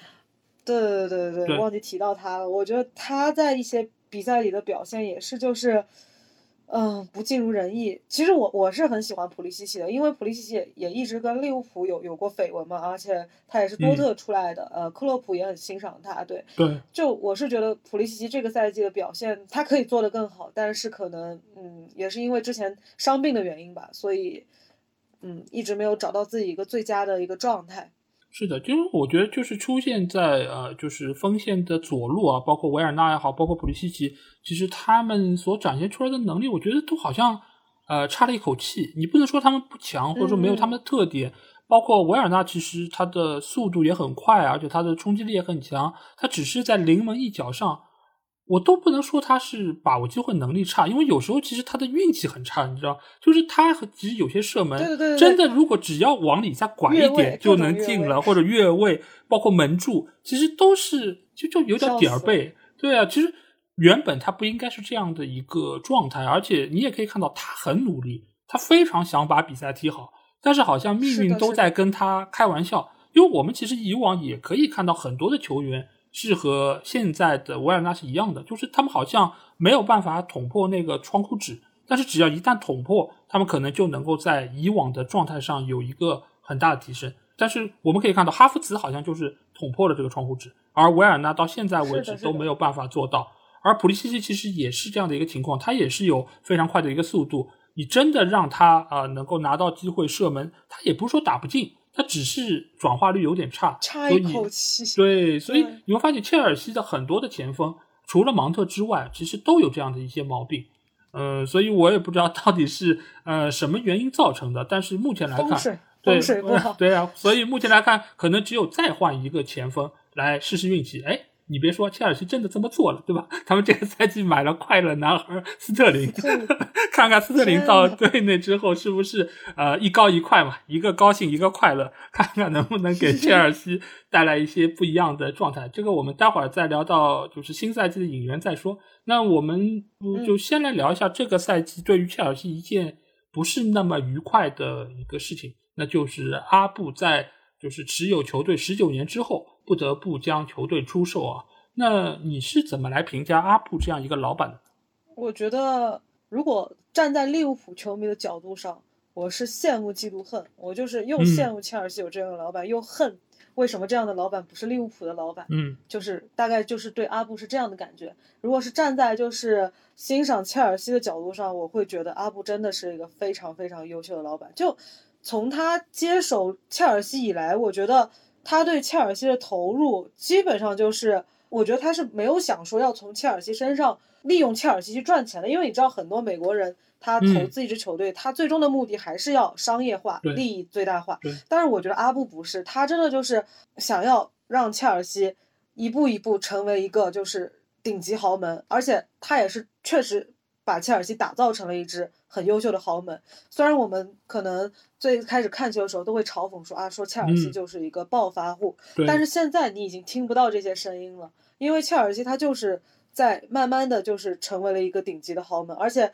无论是男足、女足，还是就是各种租借球员吧，这些体系的完善，尤其是青训，就是切尔西的青训一直很优秀，这些都是需要就是大量的就是资金的投入的，我觉得阿布在这些方面做的就是非常好。嗯，而尤其是女，因为之前有做过一个关于阿布阿布的纪录片嘛，也是采访了一些就是当地的切尔西球迷，是。他们最欣赏阿布的，除了就是呃阿布愿意投入钱去买各种各样的就是市面上的好球员，把他们带到切尔西，打造切尔西这个无敌的阵容之外，他们更欣赏的就是阿布对于就是下面这些就是体系的培养。他们觉得是因为有这些体系的支撑，才让切尔西，即使也许未来阿布离开了，但是切尔西还是能够就是依靠这些体系，呃，而不倒下。是的，确实，我其实之前也是做过一期节目来说了阿布这么多年来对于切尔西的投入以及产生这些效果。呃，最早时候可能他是一个，我觉得是一个破局者，因为以往来说，可能弗格森在的时候，温格在的时候，整个英超的格局是固定的。但这个时候出现了一个俄罗斯人，他把整个世界足坛其实第一个崭新的面貌带给大家，因为他砸了非常多的钱，改变了当时的格局。很多老的英超球迷可能对于阿布来说是非常的有意见，觉得他是一个暴发户，他扰乱整个足坛的市场，或者说是哄抬的物价。但是现在为什么没有人说了？因为现在像阿布这样的有钱人太多了。而且有很多石油的金主爸爸都是远甩过，就是阿布的投入，更加对，更加更加更加疯狂。是的，是的。所以其实阿布现在来说，我对于他的评价就是，可能是我看球到目前为止最好的老板。我只能这么说，是一个最好的老板。我我想到一个词，我觉得他可能是最纯粹的老板。嗯，是的，就是他有一些就是不计回报，或者说是。不论得失，我就是想要对这个球队好，我就在这边投入。而且他对于很多球队方面的一些改变啊，除了他没有办法去翻新斯坦福桥之外，剩下其实他做的很多的事情，其实都是在为切尔西打根基。而且他来到球队这么久，他做的相当多的事情，都是你在外围看不到明显的效果，或者说你没有办法。转化为所谓的我们说什么流量啊，或者说关注度啊，或者说没有办法吸引到资方的一些举措，但是他切切实实的在为这个球队好，他也让这个球队能够在未来的很长一段时间里面不至于崩盘。我觉得这个都是阿布对于球队的一些贡献，包括在这一次他不得不变卖球队时候，他也是免去了球队当时的很多债务，就是他不需要让他们还钱，这些钱你们留着自己建设。所以这样的老板，在我现在看来啊，就是属于有一点点我们所谓什么青天大老爷，就是太好了，好的都有一点让人觉得不太真实的这么一个情况。但其实你要说你作为一个利物浦球迷很羡慕他，其实我还挺羡慕利物浦的呢。利物浦的管理层尽管花钱不多，但是每一笔钱都能够花到刀刃上，我觉得也是一个非常不错的举措。而且你们的那个足球总监爱德华兹这么多年来也是对于球队对对非常好的一个建设。这个其实作为一个曼联球迷也是非常的眼红啊，因为我们甚至很长一段时间都没有足球总监，所以你让我们怎么办？你们是怎么样？我还真不了解。我知道你们有个人叫什么，你外号叫三德子，经常被骂。对 对，你就骂他就对了。你骂两个人，三德子还有格雷泽，骂这两个，我跟你讲，绝对不会有任何的反对声音，你只要骂就行了，怎么恶劣都不会有人反驳你。对，可是我我们其实也会经常骂老板。我们每次在就是下床，老板不买人的时候，我们就会疯狂的骂他们，让他们，嗯，就是说给给我跪下道歉。然后等他们开始买人了，就变成我们跪下道歉。对。那我想问你一个问题啊，你觉得这两种情况你更青睐哪一种？一种是愿意花钱但买不到好的人，另外一种是不怎么花钱，但是买来的人个顶个的都不错，你愿意是哪一种？天哪，这个好难说啊！就是我觉得。第二种情况真的是，我觉得利物浦真的某种程度上也是因为克洛普、爱德华兹他们真的是一些神操作支撑的吧？就比如说，本来利物浦的 Plan A 是维尔纳，但是维尔纳被切尔西截胡了，我们就选择 Plan B 若塔。但是谁能想到若塔在英超的表现比维尔纳更优秀呢？就是。嗯，这种东西我觉得都是有一种在赌博的性质的，就这些东西都很难说。然后爱德华兹，我觉得他最秀的还是当时卖了库里尼奥，然后买入了范迪克和阿利森，这个真的是奠定了利物浦后来欧冠冠军、联赛冠军的一个就是最大的一个就是基础。这些转会操作，你说如果就是再来一遍，呃，比如说换另外一个人再来一遍，还能就是搞出一样的操作吗？我觉得也不一定。所以。我只能说，嗯，就是天时地利人和，可能就是 祖坟冒青烟了，导致就是嗯有有有一个这些比较好的转会操作吧。包括你看今年夏天花了一亿买了努涅斯，然后呢第一场热身赛之后，大家都说他是水货，大家都说他是那个卡罗尔。呃，对，那这这个东西现在还不能还不能确实，对不对？你也不知道，就是一场热身赛，你也不能确定什么。但嗯，万一他这要真的水了。那到时候大家又开始骂了，说啊，第一次花这么大钱，怎么买来一个水货？但是如果没水的话，但他一亿的身价究竟能踢出一个什么样的水平？大家对他期待又很高，所以这些东西都很难很难说。而且其实以前那个呃利物浦老板抠抠缩缩的时候，刮彩票的时候，球迷们也会骂呀。只是可能偶尔真的运气好，能刮出一些不错的彩票，球迷们就会满足。对。我觉得其实你要这么来看这个问题啊，就是有时候你如果钱非常多，你可以随便花的时候，你可能会不太珍惜。你可能在选人的时候就哎贵就贵了，反正老板出钱，我们也不在乎，对吧？就很多的事情可能就是这样的一个结果。而对于利物浦来说，知道钱不多，可能就六千万，可能就七八千万，所以每一笔钱就得省着花，都得做非常详尽的调研之后，我才做出这样的一个抉择。所以在这个时候，可能某种程度上。啊，你的一个买人的效果又会变得非常的出色，所以不得不说，就是在尊重专业程度上面，我觉得利物浦还是非常的出色，尤其是对于爱德华兹这样的一批人，我觉得都不是不只是爱德华兹，他背后也有非常多的数据的统计团队，是的，包括也有不错的就是一些球探系统，其实都是保证了利物浦能够买到这么多出色的球员。你像范戴克，我们知道很贵，对吧？但是你再贵也没有贵过马奎尔啊。对吧？但但是你看马奎尔是是什么样的表现，范戴克是什么表现？当然，另外一方面也和教练有关。只能说克洛普和爱德华兹的配合是非常的默契。是啊，你买来了不错的人，我就把它用出价值。所以你如果当时真的买的是维尔纳，没准在利物浦也是大杀四方。你能够适应这个体系，你可以想一想，你如果是把现在路易斯迪亚斯换掉，换成是维尔纳在那个上面，他的突破能力也很强，而且他某种程度上也可以给到中路。可能菲尔米诺或者说萨拉赫有非常好的一个做球的一个机会，那可能进球也很多。维尔纳也就打出自信了，越打越自信，然后把握机会能力也提升了，那可能又是一个非常超值的引援，也不好说。所以有时候真的就是缘分啊，就不得不信。对的，包括大家也都说嘛，维尔纳如果当初去了利物浦，在克洛普手下，在利物浦的体系里，说不定真的就很厉害呢，对不对？但是这种东西都说不准啊，大家也都是。就是凭感觉在推测，那要是真来了，嗯，谁都说不好是什么样。对对，那最终我们也知道，就是阿布把球队卖掉，然后接手的是美国人伯利嘛，而且伯利最近一段时间也是非常的忙碌啊，因为他把以前的 No 姐也好，或者说是切赫，其实都是让他们走人了，所以以往来说，可能买人比较关键的这些事务都交到了他自己手上。老板亲自上阵买卖球员这个事儿其实也不太常见，我觉得 在以往来说，就你你难以想象，就是你让幕后的大老板出场，你说让格雷泽亲自去谈转会，我我反正是不敢想，但是他真的就这么做了。那你作为一个切尔西球迷，你看好他未来对于球队的管理吗？我觉得我还是挺信任伯利的。首先，我觉得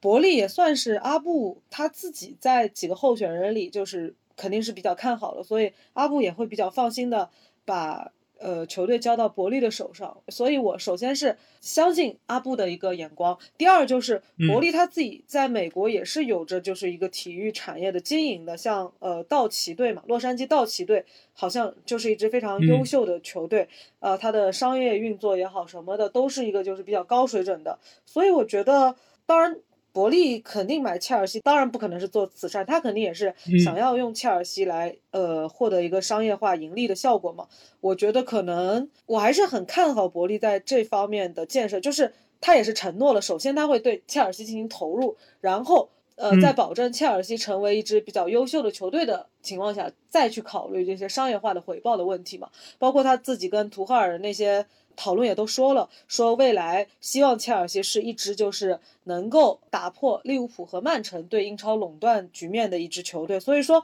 伯利他这个人还是有野心在的。我觉得，如果老板有野心、有野望，那这就是一件好事。最怕的就是老板没什么野心、没什么野望，就觉得球队摆烂也没关系，那是最可怕的。就吸血最重要。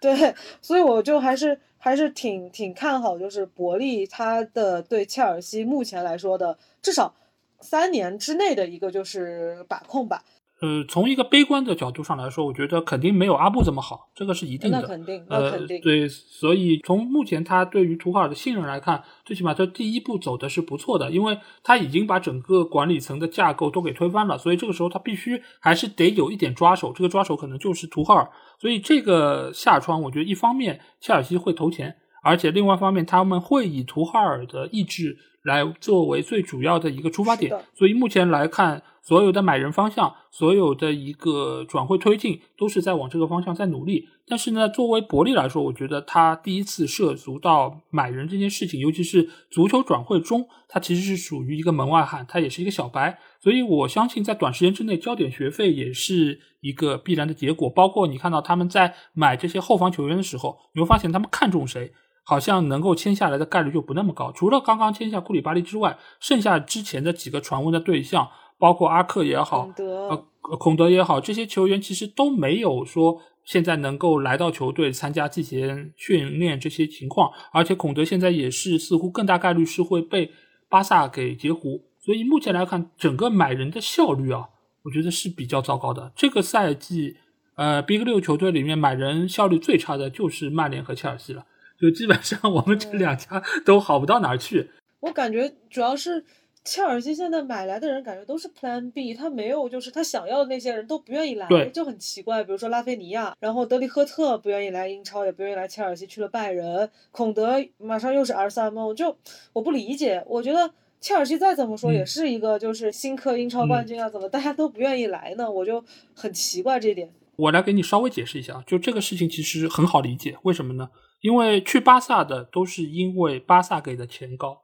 因为巴萨给的工资非常非常的恐怖，呃，因为最近一段时间曼联的绯闻对象是德容嘛，德容当初其实去巴萨的时候签了六年的合约，他的基本工资放到英超来说就是当之无愧的顶薪，而且可能是两个三个目前英超最顶级球星的工资，所以你说谁会不喜欢巴萨呢？尽管这个钱是不是能够拿得回来不好说。但是最起码从明面上看到，你能够拿到这么多钱，这个就是巴萨的魔力，也就是西超那几个球队的魔力。而对于德里赫特来说，呃，拜仁和切尔西之间做选择，我觉得作为他这样一个荷兰球员去德国，我觉得相对来说还是比较的自然一些。因为不管是从整个生活习惯，还是从很多就是荷兰籍球员他们内心的一个就是向往来说，拜仁肯定是他们那一个地区更愿意去的球队。所以这个我觉得也比较好理解。现在来说，切尔西之所以买人途径会这么不畅啊，我觉得是他把很多买人的渠道都给堵了。因为以往来说都是 No 姐去谈的，所以很多的关系网，包括很多经纪人的这边的议价权等等，他都放弃了。现在伯利出去，所有的经纪人给到他可能都是没有所谓什么友情价，都是原价。所以对伯利来说，他肯定也不能说我一出手就让大家觉得我是冤大头嘛。所以他这个谈判的周期就会拖得比较长，而且很多经纪人也对于你们球队的一个情况不是那么信任，也未必会说服自己的球员来你这边效力。所以你会看到，只有库里巴利这样一个在 N 年前就说要一亿转会费的这样一个老球员，就是来到英超。这个其实我觉得对目前的切尔西来说不是一个特别好的消息，因为。赛前的训练，包括季前的准备，是球队下赛季成绩非常大的一个保证。目前来说，我觉得这个不是一个特别好的事儿。那其实这里就有一个很重要的问题，就是他在这么一个当口把 No 姐还有切赫都让他们从球队离开，这是一个很好的决定吗？那你觉得怎么能够对于球队来说能够完成一个不错的过渡呢？这个我也不知道，我只是觉得像 No 姐走。应该是一件理所当然事，毕竟她是前任老板的左膀右臂嘛，你不可能说来了新老板之后他还留在那里，他自己应该肯定也会觉得很尴尬。所以就是还是要看伯利他会怎么去搭建整个管理层，带来什么样的就是专门管理转会的人吧。但是确实就是现在他自己上阵谈，我就觉得很尴尬。而且像库利巴利，我其实包括斯特林吧，像斯特林他来，身边的很多车迷也是。喜忧参半吧，就不知道该怎么去评价斯特林他来切尔西的生涯，虽然斯特林的数据来说的话，呃，虽然大家都说他有浪射快乐，但是数据还是挺好看的。但是他真的能融入切尔西吗？这个也不好说。然后再包括库利巴利，也是一直传说要来切尔西，来切尔西，来切啊。然后到了他这个快年龄也不小了，终于来了。那他究竟能在切尔西表现出一个怎样的水准？这个也没有一个万全的保证。而且他签的合同。呃，薪资什么的，年限什么也都挺长的。又其实我身边有一些切尔西球迷朋友，也是挺担心这一点的。所以就可能目前来说，这两笔引援虽然买了人了，可以让切尔西球迷安心一点，但是买的这两个人的质量究竟怎么样，确实就是不能让大多数车迷满意吧？我觉得。所以你要说怎么去？过渡这个阶段，我觉得还是因为伯利不是号称接下来还会有四笔引援，我也不知道真的假的，就看他接下来还要怎么弄吧。对啊，因为最最关键的还是后卫吧，就是看他还要继续怎么去补强后场。对，是的，因为其实我们最近也知道，就是阿斯皮利奎塔好像也要离开球队，那其实对于整个切尔西的后防线真的是非常大的一个缺口，因为我们看到现在除了蒂席之外，而且蒂席的。年纪也是越来越大，你很难指望一个这么大岁数的球员能够全勤，或者说每场比赛都有极佳的一个状态。所以补进后防线其实是现在来说切尔西的当务之急。我们所有人都知道，但是切尔西在这方面的步伐确实是有些慢。这个当然和他把诺姐炒掉是有很大关系。当然，这个也像刚才青叔说的，是很好理解的一个局面。但是最关键是什么？是你在下窗这个当口把它给炒掉。所以使得你作为一个老板来说，你必须要亲自上阵，因为我相信等过了这个下窗，伯利一定会安排自己人来做这个位置，也会有专业的引援的一个经理来到这个职位之上。但是现在这个下窗对于未来一整年都非常重要，尤其是后防线，因为后防线以往来说一直是切尔西的命脉，你如果没有办法做好防守。那你的一切其实都是空谈，而斯特林的到来，我们也会发现，你可以替代掉现在场上的哪个球员？你可以说可能比维尔纳更好，你可以比普利西奇更好，但是这个好，说句实在话，好的有限。你真的对于球队的实力有本质上的提升吗？其实没有，因为所有人都知道斯特林很快乐。那你们队伍还缺快乐的人吗？维尔纳很快乐，那个奥多伊也挺快乐的，齐耶赫也挺快乐的。你们真的是要这么多快乐男孩来组一个 F 四吗？而且我觉得切尔西还有应该清理一些冗员了，真的是，呃，前场是不是一些不必要的选手也太多了，但是又很难清理。比如说维尔纳，其实从上个赛季的后半段就一直有与其他球队的绯闻，像多特也好，包括转会期间说拿他加钱换德利赫特也好。就是感觉好像，嗯，其实车子还挺想，可能还挺想出手维尔纳的，但是苦于维尔纳薪水太高，也不会真的有球队想去接手。就呃，一些车迷也是希望能处理掉一些，就是可能用处又不大的球员，但是呢，又觉得这些球员确实很难处理掉，所以我就觉得这么一说的话，又感觉车子现状又是水深火热。对，而且你想一想，就是你们的锋线上一直说是把握机会能力不行，或者说前锋球员不是那么充足，我觉得还得补强一个中锋，是不是？对，这个其实就来到一个非常重要的问题，因为前一段时间也有传出过 C 罗可能 会来切尔西，但是被图赫尔好像给拒了。那你觉得从你个人的角度出发，你觉得 C 罗是切尔西想要的这样的人选吗？如果他来到球队会有帮助吗？我觉得 C 罗肯定不是图赫尔想要的人吧。虽然这个赛季我去看过的曼联比赛里就很神奇，C 罗表现的很好的比赛还挺多的，比如说在欧冠里的绝杀绝平，在联赛里的绝杀，就我看的我很神奇，我去看的现场的很多曼联比赛，C 罗都是这个表现。但是你不得不提的就是 C 罗，他确实就是，呃，年纪大了之后，他的一些呃功能或者说。作用就下降了，比如说他不可能像别的球员那样去进行前场的逼抢，他不可能就是像别的球员那样就是去回防，就这些他是完全做不到的。就也是很多人就是在讨论一个问题，说是不是 C 罗在场上的时候就相当于是一个十一打十的状态？就这些问题都还挺复杂的。我觉得，呃，在切尔西的体系里，我觉得图尔肯定是不希望就是 C 罗来的。虽然 C 罗他真的就是把握机会能力很强，基本上我觉得只要。给他喂饼，他都能吃进。但是我嗯觉得，如果是以进球的代价来换取他的一些整体的一个一些战术作用的话，我觉得可能还是会亏损一些。对对对，就负面效应会更加大一点。相对来说，可能就是效果不如大家预想的这么的理想。是的对，因为是的其实确实，因为我们也知道，切尔西其实本身也是一个非常注重前场逼抢的一个球队。如果这个时候作为呃 C 罗这样的一个三十七岁、快三十八岁的一个球员，尽管他的身体的状态保持的还是非常好，因为我们嗯知道他的肌肉啊，包括他的爆发力啊，各方面其实都是相当出色的。但是真的去到切尔西这样的一个球队，而且以往来说，切尔西对于中前场球员的一个移动是要求非常高的，图赫尔在这方面是很严格的。而且图赫尔说句实在话，他的很多打法其实和朗尼克还有一些 相似之处。如果朗尼克当时对于呃 C 罗的使用上面会有一些不那么适应的话，我觉得到图赫尔这儿也不会太好。而且图赫尔，我相信在脾气上面也不是很好。这点来说，可能几个德国教练里面，克洛普的脾气算是最好的。图赫尔和朗尼克其实都不是那种特别好的。而且就 C 罗，嗯、怎么说呢？就是最近的一些传言吧，说就是关于他要不要离开曼联的这些东西，又把曼联的、也弄得就是曼联球迷还有其他队球迷都挺不开心的。我觉得其实 C 罗目前为止他的身份还挺尴尬的，在曼联就是在更衣室里也算是一个就是呃怎么说呢，算是隐患吗？丑吧，我没有，我我没有，我没有，对我没有，我没有 diss C 罗的意思，但是就是可能像图赫尔这种就是对球队的控制欲那么强的人，呃，我觉得如果 C 罗来了，真有可能就是让图赫尔重蹈以前在巴黎啊，在在多特的覆嗯辙。对，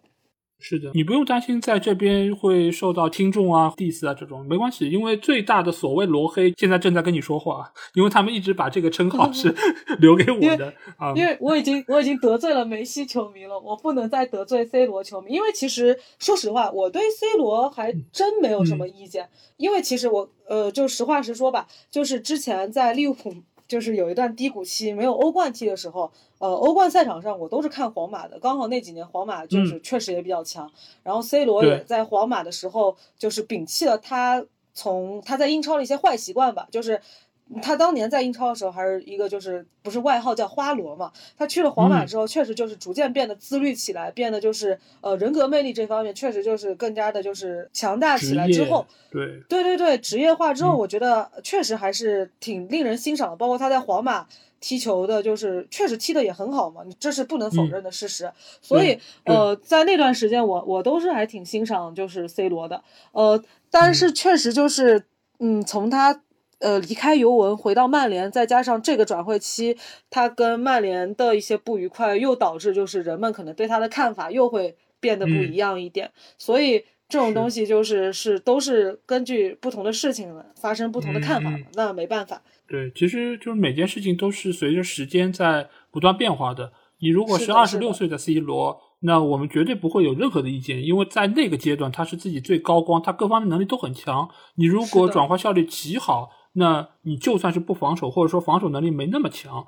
其实球队也不会有太多的诟病。但其实很多事情都是因为，比如说你工资很高，比如说你在某些方面的贡献不够，或者说对于球队有影响等等等等，所叠加之下产生的一个结果。所以在这个情况之下，呃，切尔西呃选择在这个时候辟谣，或者说他们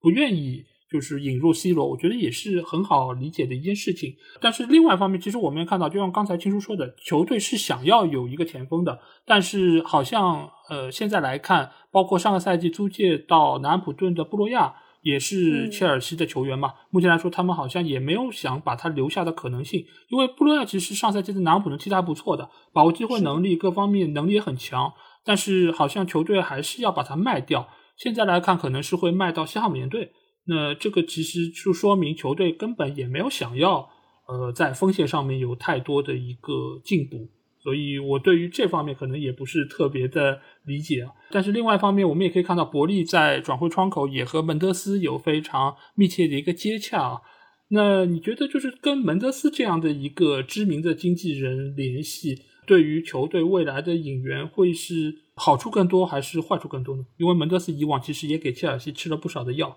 啊，真的吗？这个我我还不太清楚，可以科普一下吗？哎，法尔考啊，当时法尔考哦其实就是弄进来之后，然后踢得非常糟糕。嗯，但是我觉得伯利他跟门德斯之间的关系密切，他可能还是更多是从一些商业方面的嗯角度去考虑。毕竟门德斯他作为一个就是这么知名的经纪人，而且确实就是商业运营的很好嘛。我觉得伯利肯定是希望就是能够跟门德斯进行交易的话，就比如说 C 罗这笔交易，很多人都说啊，如果伯利他是真的很想买 C 罗了，因为谁都知道。C 罗的商业价值有多好？就包括去年曼联一年卖了多少件 C 罗的球衣，真的就是这样。所以我不好说伯利跟门德斯之间关系这么密切，能不能给切尔西带来什么？我只希望就是伯利能够尊重图赫尔，尊重图赫尔他的想法，而不是就是这么着急的就开始就是被经纪人牵着鼻子走，对吧？对对对，是的，是的。其实和门德斯有联系，我觉得也很正常，因为他刚来球队嘛。对于转会市场也不是特别的了解，即便我不从门德斯这儿买人，我听取一些你的意见，然后基于意见之后再做出自己的判断，也不失为一种非常就是高效的做法。因为很多时候，你像门德斯这样的专业人士，他可能一语就能够让你的很多的想法就得到解答，这个其实是一个非常有效率的做法。而且未来的话，即便呃这个下窗不买，未来其实也存在着就是。呃，和门德斯进行交易的可能性，所以这个做法我觉得相当的聪明。那另外一方面，其实我们也知道，接下去新赛季的英超很快就要开始。那现在各个球队其实也是在进行季前的一个准备期。而青叔，你之前一段时间也是跟随切尔西进行他们北美的那个就是季前热身赛的一个追踪的采访。那你能不能给我们分享一些就是关于切尔西的一些最新的近况呢？最新的近况啊，哪方面？就是你在跟这些球队或者球员接触的过程中，你看到了哪一些呃给你印象深刻的地方，或者说这个球队目前来说所展现出来的精神面貌有哪一些就是和以往来说不太一样的地方吗？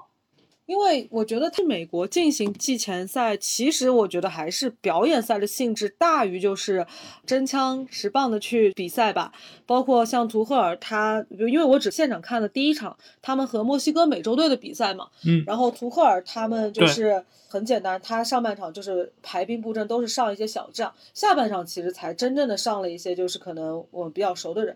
如果说就是说对谁印象比较深的话，肯定还是就是加拉格尔。就是，呃，我很好奇，就是未来加拉格尔在球队里会是一个什么样什么样的地位？因为加拉格尔上赛季在水晶宫表现的非常出色，所以很多切尔西球迷都很期待他这赛季回归。虽然首先他长得帅是一方面，但是我我我我很好奇，他不不仅仅是因为他长得帅了。就是因为我我也看到一些人说，其实他他的位置也有点尴尬，就是他的位置其实和芒特是有点重合的。那么问题就来了，那两个太子都在队内，你要怎么去平衡？而且加拉格尔，呃，第一场比赛我记得印象还挺深的，就是加拉格尔踢的上半场踢的还是相当好的，包括他也很想表现自己。虽然今天早上。的比赛里，他罚丢了点球，可能要被说了。但是我觉得第一场比赛里，尤其是刚开场的时候，他有一个直塞给到哈弗茨，虽然哈弗茨最后快乐了一下，但是他那个直塞，嗯，还是让我印象很深的。就是我觉得他是一个，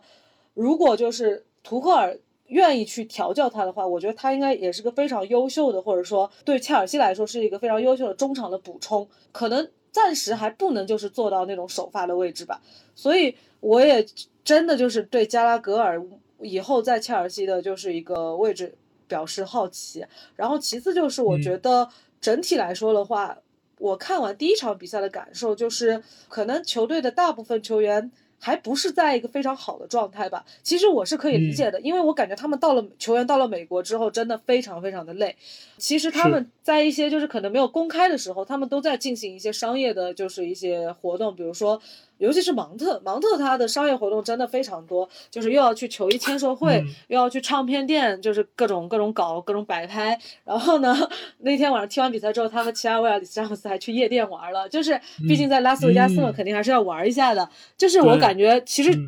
他们去美国，呃，既累又放松，所以我不觉得就是季前赛的表现将会是他们一个就是呃完整的状态的体现，但是。季前赛踢的怎么样又非常的重要。呃，昨天晚上的比赛就是一比一嘛，因为查洛巴送了一个手球，最后的一个绝平。呃，但是我是觉得这两场比赛，嗯，其实我觉得是没有达到就是切尔西球迷对他们的一个希望的，因为我有有去看嗯 一些论坛，就是发现大部分切尔西球迷还都是挺着急的，就是觉得说，呃，怎么季前赛都是这个状态啊？但是我也不是那么担心，因为毕竟利物浦季前赛还零比四输给了曼联呢，对不对？嗯，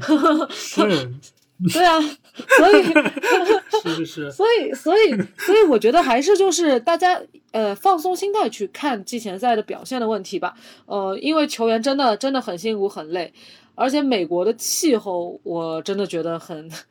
很不适合来训练，它和欧洲的气候还是非常不一样的，非常炎热，非常干燥。所以，嗯。对对对，我我觉得可以关注一下之后切尔西跟阿森纳那场季前赛，我觉得这个毕竟是英超和英超球队之间的交手，我觉得还是挺值得关注的。对对对，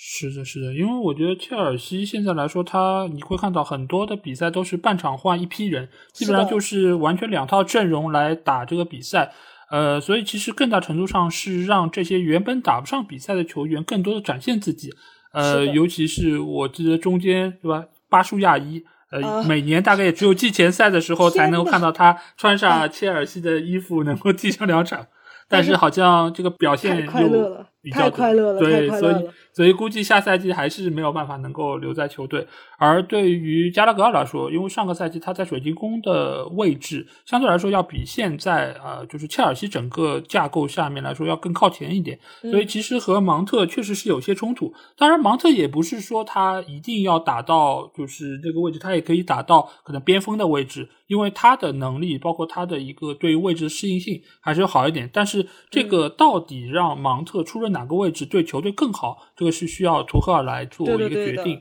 当然，加拉格尔他刚回切尔西，所以他在队内的地位，包括整个球队的组织打法是否以你为核心，这个其实也是存在疑问的。因为毕竟芒特他上个赛季是两双的表现，所以各个就是队员对他的信任，包括球员和球员之间的默契，都造成了他可以在呃球队内部有更多的话语权，他能够更多的分配球权。呃，这点来说，加拉格尔显然还不具备。但是我们从上赛季他在水晶宫的表现，已经可以看出他的潜力在那边。他是一个非常优秀的球员，就看图哈尔能不能找到一个适合他发挥的一个位置和一个打法。所以我对于他的话还是比较的看好。而对于目前切尔西那两场季前的准备赛，我觉得各个球迷真的不要太过在意啊，因为曼联四比零，我高兴了吗？我也没有高兴，即便赢的是利物浦，我也没有高兴，对吧？但是只有一件事情是让我高兴的是什么？就是 C 罗不在，球队也能打得还可以。那我觉得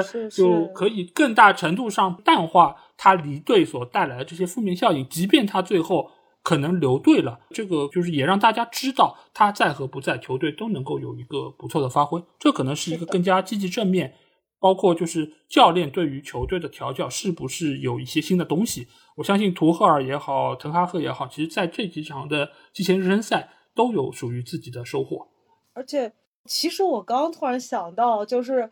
其实我也很好奇，我在想哈弗茨下个赛季会被放在什么位置？因为我也看见很多切尔西球迷在讨论，如果真的把哈弗茨顶成一个中锋的话，会不会就是有点埋没哈弗茨的才华和他的灵气吧？但是。啊，就是因为其实之前就是在跟美国季前赛的时候有有说，就是可能会有提问的机会。然后当时我有问我嗯身边的切尔西球迷说，如果可以问提问，问哈弗茨你想问什么问题？虽然最后这个呃提问机会其实是没有的，因为时间可能来不及。但是我身边的切尔西球迷嗯也是很好奇的，就想说他们想知道哈弗茨自己想踢的位置是什么，他们就希望我去问哈弗茨说，呃，你希望自己在切尔西队内踢什么位置？对，就这个，我觉得也是一个挺值得就是去讨论的东西。呃，我觉得这个问题应该这么看啊，就是目前来说，其实哈弗茨在到切尔西队内之后，其实他也是打过多个位置，呃，中场线打过，中场靠边路也打过，前腰也打过，前锋也打过。但是你要问一个球员，你最想打什么位置？其实绝大多数就是这种比较全面的球员，他要打的都是中场、中路，能够策应进攻又可以终结比赛的这种比较全能的位置。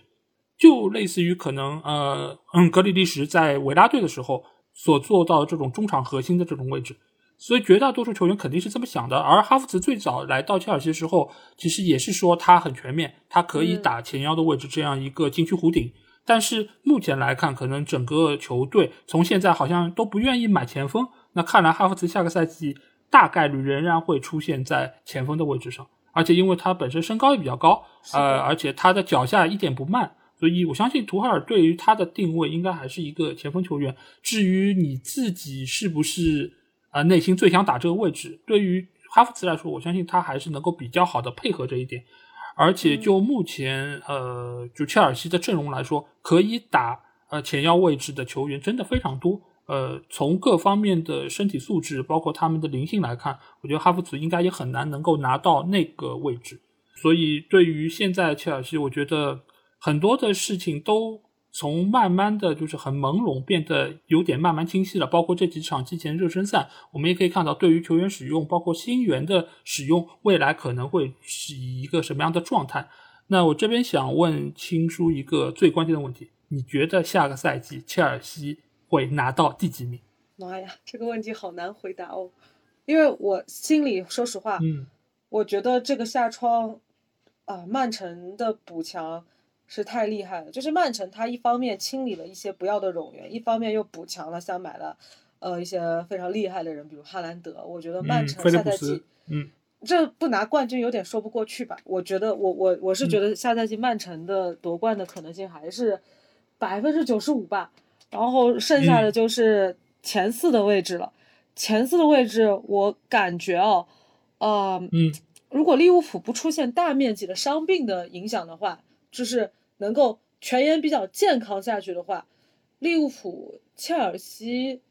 热刺，对，因为我我是觉得热刺这个下窗也是很很用力了，嗯，对，我觉得可能这三支球队会在一个前四的位置上，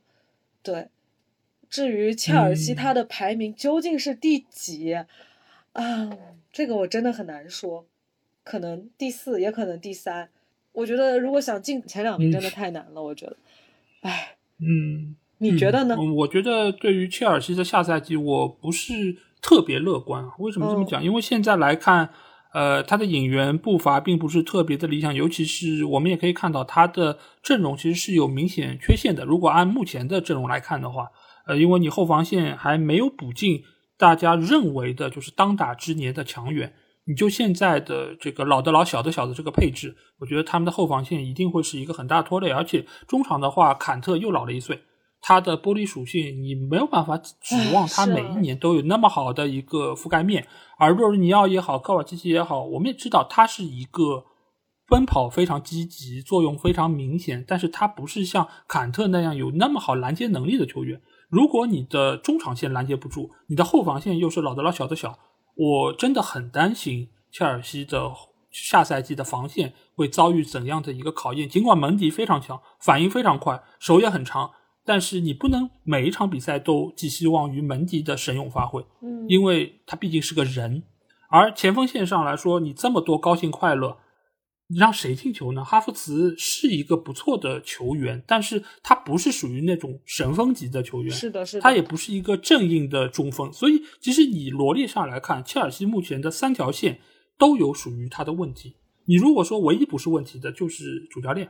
就是他能够把球队捏合的像点样子，那我觉得是一个不错的好消息。但是就人员来说，我觉得现在还是有一点点比较明显的缺陷。而就目前伯利的买人效率来说，他最终能够买进谁，以一个什么样的价格，能不能起到该有的作用，我不是很乐观。所以我觉得切尔西，我对他有一个比较好的期望的话，我觉得他能拿到第四。如果他没有办法达到我预料的话，也有可能是第五甚至第六。对，就是这个要看他的下限到什么样程度。嗯，我我可以问一下，你当时预测曼联是第几吗？就是我之前那期节目是吗？对啊，我当时预测的曼联是第六。第六，哇，这么这么悲观的吗？嗯，因为当时我在预测的时候，季前赛也没有开打，所以我对于当时的曼联队，我不知道滕哈赫能够做到什么程度，而且当时。他最想要的德容，呃，就是转会也非常不明朗，甚至于我觉得可能都不会来。那这样的一个阶段，呃，C 罗也没有回来，曼联似乎也没有买前锋的一个就是计划。而且当时我没有看热身赛，我也不知道，呃，马夏尔现在好像状态回来一点，是，呃，然后桑乔的表现也不错，但是在当时来看，我觉得可能是第六。但是我以现在的眼光来看这六支球队的排名的话，我觉得其实哪一个球队有就是好的发挥或者差的发挥都很正常，因为你说曼城很好，其实我也看出了他们一些问题。呃，这个问题包括哈兰德是不是能够适应球队，包括他们以往的两个比较稳定的球员，尤其是热苏斯，嗯离开球队之后，球队是不是会受到一定的影响？因为热苏斯不是以往那个打中锋的热苏斯，他在打中锋的时候，他的把握机会能力是不行的，他也很快乐。但是上个赛季把他移到右边路之后，他其实作用相当明显。而且从这两场阿森纳的季前热身赛，对你也可以看到热苏斯斯的状态相当的好。非常好的，对，所以你也可以看这个球员，你说把他卖掉，对于曼城队没有影响吗？我并不这么认为。而且另外一方面，呃，就是斯特林尽管在就是瓜迪奥拉的体系中已经慢慢的淡出了首发阵容，但是其实他的冲击力、他的一个突破能力，以及他那种小快灵的这种带球速度，呃我觉得都是非常重要的。对于就是在类型上面的补充来说，我觉得非常重要。尤其是你像他们买进格里利什这样一个球员，格里利什对于曼城最大的问题在哪里？就是他的速率非常的慢，球一到一到他脚下，这个进攻速度一下子就慢下来。而对于曼城来说，他的这种可以供他使用的进攻空当是非常有限的。如果这个速率一慢下来，很多的对方的球员逼上来，那你这个机会就没了。那你还得继续倒，继续拉，继续从后场来控球，这个其实都不是一个特别好的消息。而斯特林在这方面，他其实是有他的技术特点的。我就是觉得斯特林在阵地战的时候，其实突破能力是非常强的。其实我说实话，就是因为去年欧洲杯的时候，我觉得斯特林在英格兰国家队的作用是非常大的。嗯当时我心里想的就是好希望斯特林回利物浦，因为利物浦缺少一个 缺少一个能踢阵地战的人。我当时是那嗯样觉得的。对，因为当时其实斯特林在左路，然后萨卡在右路，其实这两个边锋球员他的一个作用都很明显。嗯那、当然，斯特林回利物浦是别想了，这个已经得罪人都得罪到哪儿去了，对吧？我觉得你们你们买买萨卡，我觉得倒还是有可能。但是就目前来看，我是觉得曼城其实你尽管补强了菲利普斯啊，可能罗德里可以有一定的轮换，但是他们在左边路的问题仍然没有解决。金琴科已经被卖掉了，是的，是的，但是库库雷利亚今天看到的消息说，布莱顿觉得他们报价太低，而且差价大概有两千万左右，这个使得曼城好像已经有点要就是放弃的样子。那这样的情况下，他的左边路仍然用凯塞洛的话，那右边路是凯尔沃克，那你其实仍然是没有替补的。嗯，这种局面，我觉得对于瓜迪奥拉来说，你很难称之为是一个完美的阵容，因为他要打的不只是联赛，他有很多的杯赛以及欧冠要踢。那这套阵容的厚度又是不是够呢？所以曼城其实也是存在一定问题，利物浦也是同样的。利物浦他在前锋线上行，你可以觉得他是有一定的换代了。马内被就是卖掉，是的然后引入了迪亚斯，而且有了努涅斯，你某种程度上在进攻的丰富程度上是提升了。但是另外一方面，什么？中场中场啊，我真的服了，就是中场的老问题。对啊，嗯。就因为我说实话，我我是一个特别喜嗯欢看中场球员的一个球迷，就是我喜欢的很多球员都是中场球员，呃，嗯。但是我就就是觉得近几年来说的话，利物浦的中场真的是非常非常糙，就我就很矛盾，你知道吧？就是我是一个喜欢嗯。中场优秀的球队的球迷，但是呢，偏偏我自己的主队的中场又很又很糟糕，所以我我就会非常非常的就是无语，就包括为什么利物浦他决赛输给皇马，就很明嗯显啊，就是我哎中场的问题很很严重，我觉得，所以哎这个事情就嗯很难很难，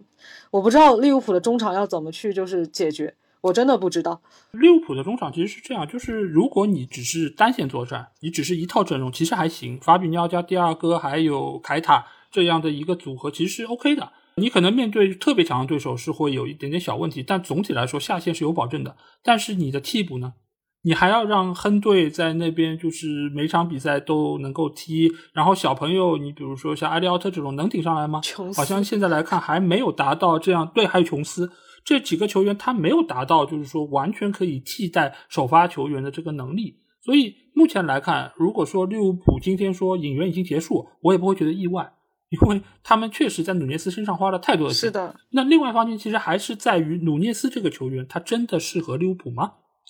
这个其实以往来说，我们都知道利物浦的就是前场都是小个儿，他有非常好的机动能力，他有非常好的逼抢能力。嗯努涅斯他的重心那么高，你即便不是一个传统的站桩中锋，但是你在抢球的速率上面，你在整个重心的一个就是劣势上面，你是不是对于利物浦能够做到很好的适应？这点问题其实同样适用于哈兰德。这两个球员，我都抱着一个谨慎的态度来看他们对于球队的一个影响。那至于热刺，那不要说，他们今年的夏窗，我觉得用完美二字来形容，对，没有，这没有任何的疑问啊！因为你想，比苏马这么好的一个后腰球员，覆盖面这么大，再加上他们原本有的霍伊比尔这个中场的拦截能力，我真的是真的是拉出来哪一个锋线可以突破他们这道防线？我觉得是很难的。再加上他们的锋线上面，哈里凯恩、孙兴民，还有就是库卢塞夫斯基，再加上新买的理查利森。这些球员，你但凡拿出随便搭配几个，是啊都是一个非常强的主力阵容。再加上他们有不错的边翼位，这个不错边翼位，当然比起那些两个位置是有一定的劣势，但是总体来说也还是冲击力很强的。佩里西奇，对吧？从意甲刚刚来，尽管岁数有点大，但是他他的能力仍然是非常出色的。另外一边可能需要补强，但是你要不补强，其实也还行。多赫蒂在上赛季其实打的是不错的，你即便是换上埃莫松，呃，在防守方面是有劣势，但是在进攻方面还可以。作为一个替补来说，已经很很出色了。嗯再加上他们的中卫线，呃，租借朗格莱，朗格莱尽管未必能够适应英超，但是最起码是一个不错的球员。如果是三中卫的话，他的转身也还可以。再加上原本的戴维斯也好，戴尔也好，罗梅罗也好，都很出色。所以热刺我倒觉得真的是相当有竞争力的一个队伍啊。但是这个中间可能有一点点小小担忧是什么？就是孔蒂能不能做好双线作战？他对于阵容的，就是一套阵容的使用的痴迷程度是不是能够有所缓解？这个是要看他的一个变化。否则的话，我觉得他有再多的后手，其实也未必能够展现的像大家想的那么好。嗯所以这几个球队，我觉得看下来，呃，热刺可能是很有竞争力的，有可能他能够是未来就是夺就是冠军的一个很有力的争夺者。但是最起码，我觉得他应该前四是稳的。而利物浦、曼城，我觉得就算是有问题，他们进前四的可能性也非常大。是所以目前来看，可能就是切尔西、曼联、阿森纳争夺一个第四进入的位置前四的最后一张门票。对的，对，所以我觉得对于切尔西来说，可能比较好的结果就是第四啊、如果发挥的有一点点问题或者伤病比较多，嗯，可能就会更加的往下掉一点。好像这个赛季第二轮切尔西就打热刺，我觉得这场比赛就还挺值得看一下，因为上个赛季切尔西就专门打热刺嘛，上个赛季切尔西是在嗯。联赛杯还有联赛里是四杀热刺，我记得，所以我觉得这个赛季通过切尔西打热刺，可以先看一下这两支球队的一个就是有没有一个嗯。变化，我觉得这个还挺挺有意思的。对，这个属于一个摸底考试，先从这场比赛看一看两个球队新阵容的一个磨合程度，还有就是教练对于整个球队的调教到一个什么样的程度。因为上赛季你想，热刺是专杀曼城了，曼城是专杀切尔西的，切尔西就是打热刺，所以呀、对对，所以这个赛季不得不说，英超联赛会变得非常的好看，因为除了我们说到的这个 Big 六球队之外，剩下的很多球队其实都有补强，纽卡也不错，是的再加上还有维拉队，还有布莱顿，加上西汉姆联队、莱斯特这些球队都可能是呃，就是前六的一个有力的争夺者。所以没有一个球队可以说自己稳了，也不可能迎来什么英超的大结局。天呐，所以下赛季的英超真的是英超太好看了吧卷了，太卷了，太卷了，太卷了，真的太卷了。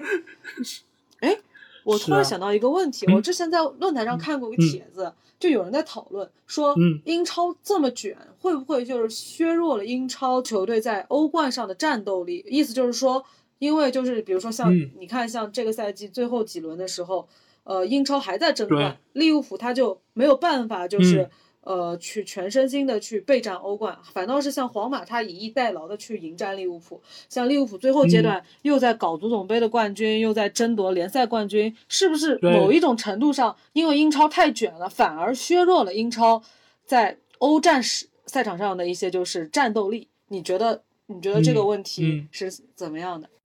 我觉得这个说法是有道理的。这个说法其实我在之前的节目中有说过，因为英超目前来说，每一个球队其实他都能够拿到一亿左右的转播费用，嗯，所以使得他在市场上买人的一个余地非常的大，所以就使得每个球队在军备竞赛的一个过程中，它都有非常好的一个就是竞争力。所以以前就有人说嘛，就是英超无弱旅。所以使得每一个球队面对每一轮联赛都不敢掉以轻心，所以你在联赛上倾注了更多的心力，就使得你在欧冠上就会比较的战斗力不足。呃，而且以往来说，英超有一个更大的弊端在哪里？就是他们只有三个换人名额。这个以往来说是中英超的中下游球队为了限制豪门球队的一个发挥，但这某种程度上也是加剧了豪门球队的一个内卷程度，使得他们有更少的球员能够打比赛，使得他们的体能就更加的不足。而在新赛季，呃，英超联赛也恢复到了五个人的换人名额，这个其实对于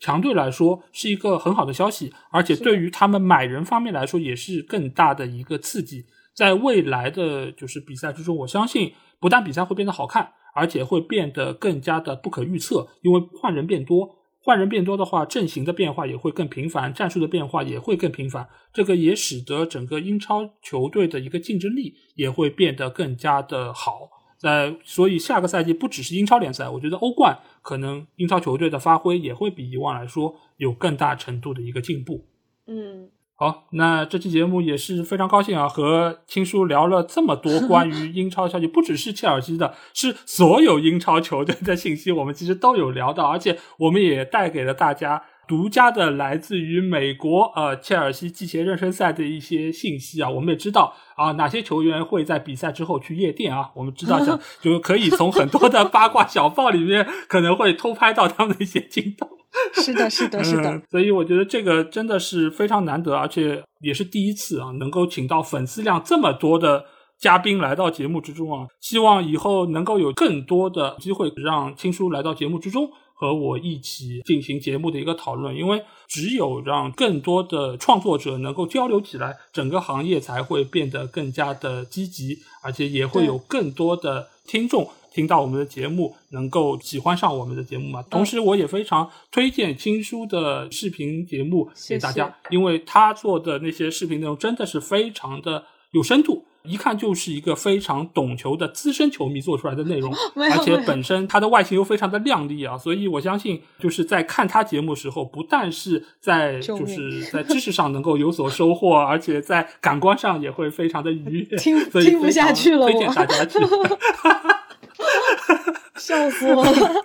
没有没有，其实我觉得我还是不够懂球，因为首先我觉得我的局限性就在于我不会踢球。我觉得就是如果你不踢球的话，很多时候你可能对足球的理解就会差一个档次，我很难解释这件事情。再加上我也不喜欢玩那些足球类游戏，所以就可能在理解一些事情的时候，确实就是我很难去企及到一个更深度的东西。反而是跟您聊天，我觉得您比我懂球懂多了，真的真的，就是对于一些战术的理解方面，确实就是我在这方面欠缺的还挺多的。因为我虽然就是看球的时间其实还挺长的，但平时不会刻意的去关注那些战术的东西，所以就确实我觉得我还是需要在这方面就是更多的加强一点。因为其实我会就是在网上搜关于我的评价，对对对，所以我会看大家对我视频的评论嘛啊，现在就有的人会说说觉得我的视频。呃，虽然就是感受现场气氛很好，但是不是就是我对就是足球的理解还是缺一点？我承认，我承认我就是一个不太。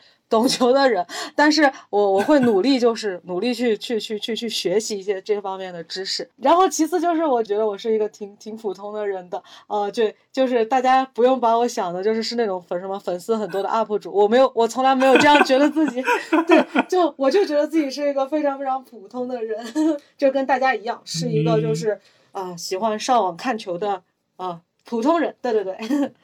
是，我觉得就是能够把自己的时间花在我们所热爱的这个事业上，我觉得就是一个非常不错的创作者。而且我觉得你也不用太在意人家说你是不是会踢球这件事儿，尽管他们经常会在评论区里面说，哎，你踢过球你就知道这个事怎么怎么样。对，其实你完全不用体会。对吧？就是踢过球不代表你懂战术啊，对吧？就很多的教练优秀的，他们也不是很好的球员。你像穆里尼奥，不过是个翻译，但是他是世界上最好的教练之一。是的。很多的教练，他以往来说也不是特别出色的球员，但是这能代表他们不懂战术吗？不能。所以像我们这样的创作者、播客播主，也能够很好的给大家解释足球。对，我觉得我们一点不用心虚，也不用有任何的被他们的气势所吓到。好的。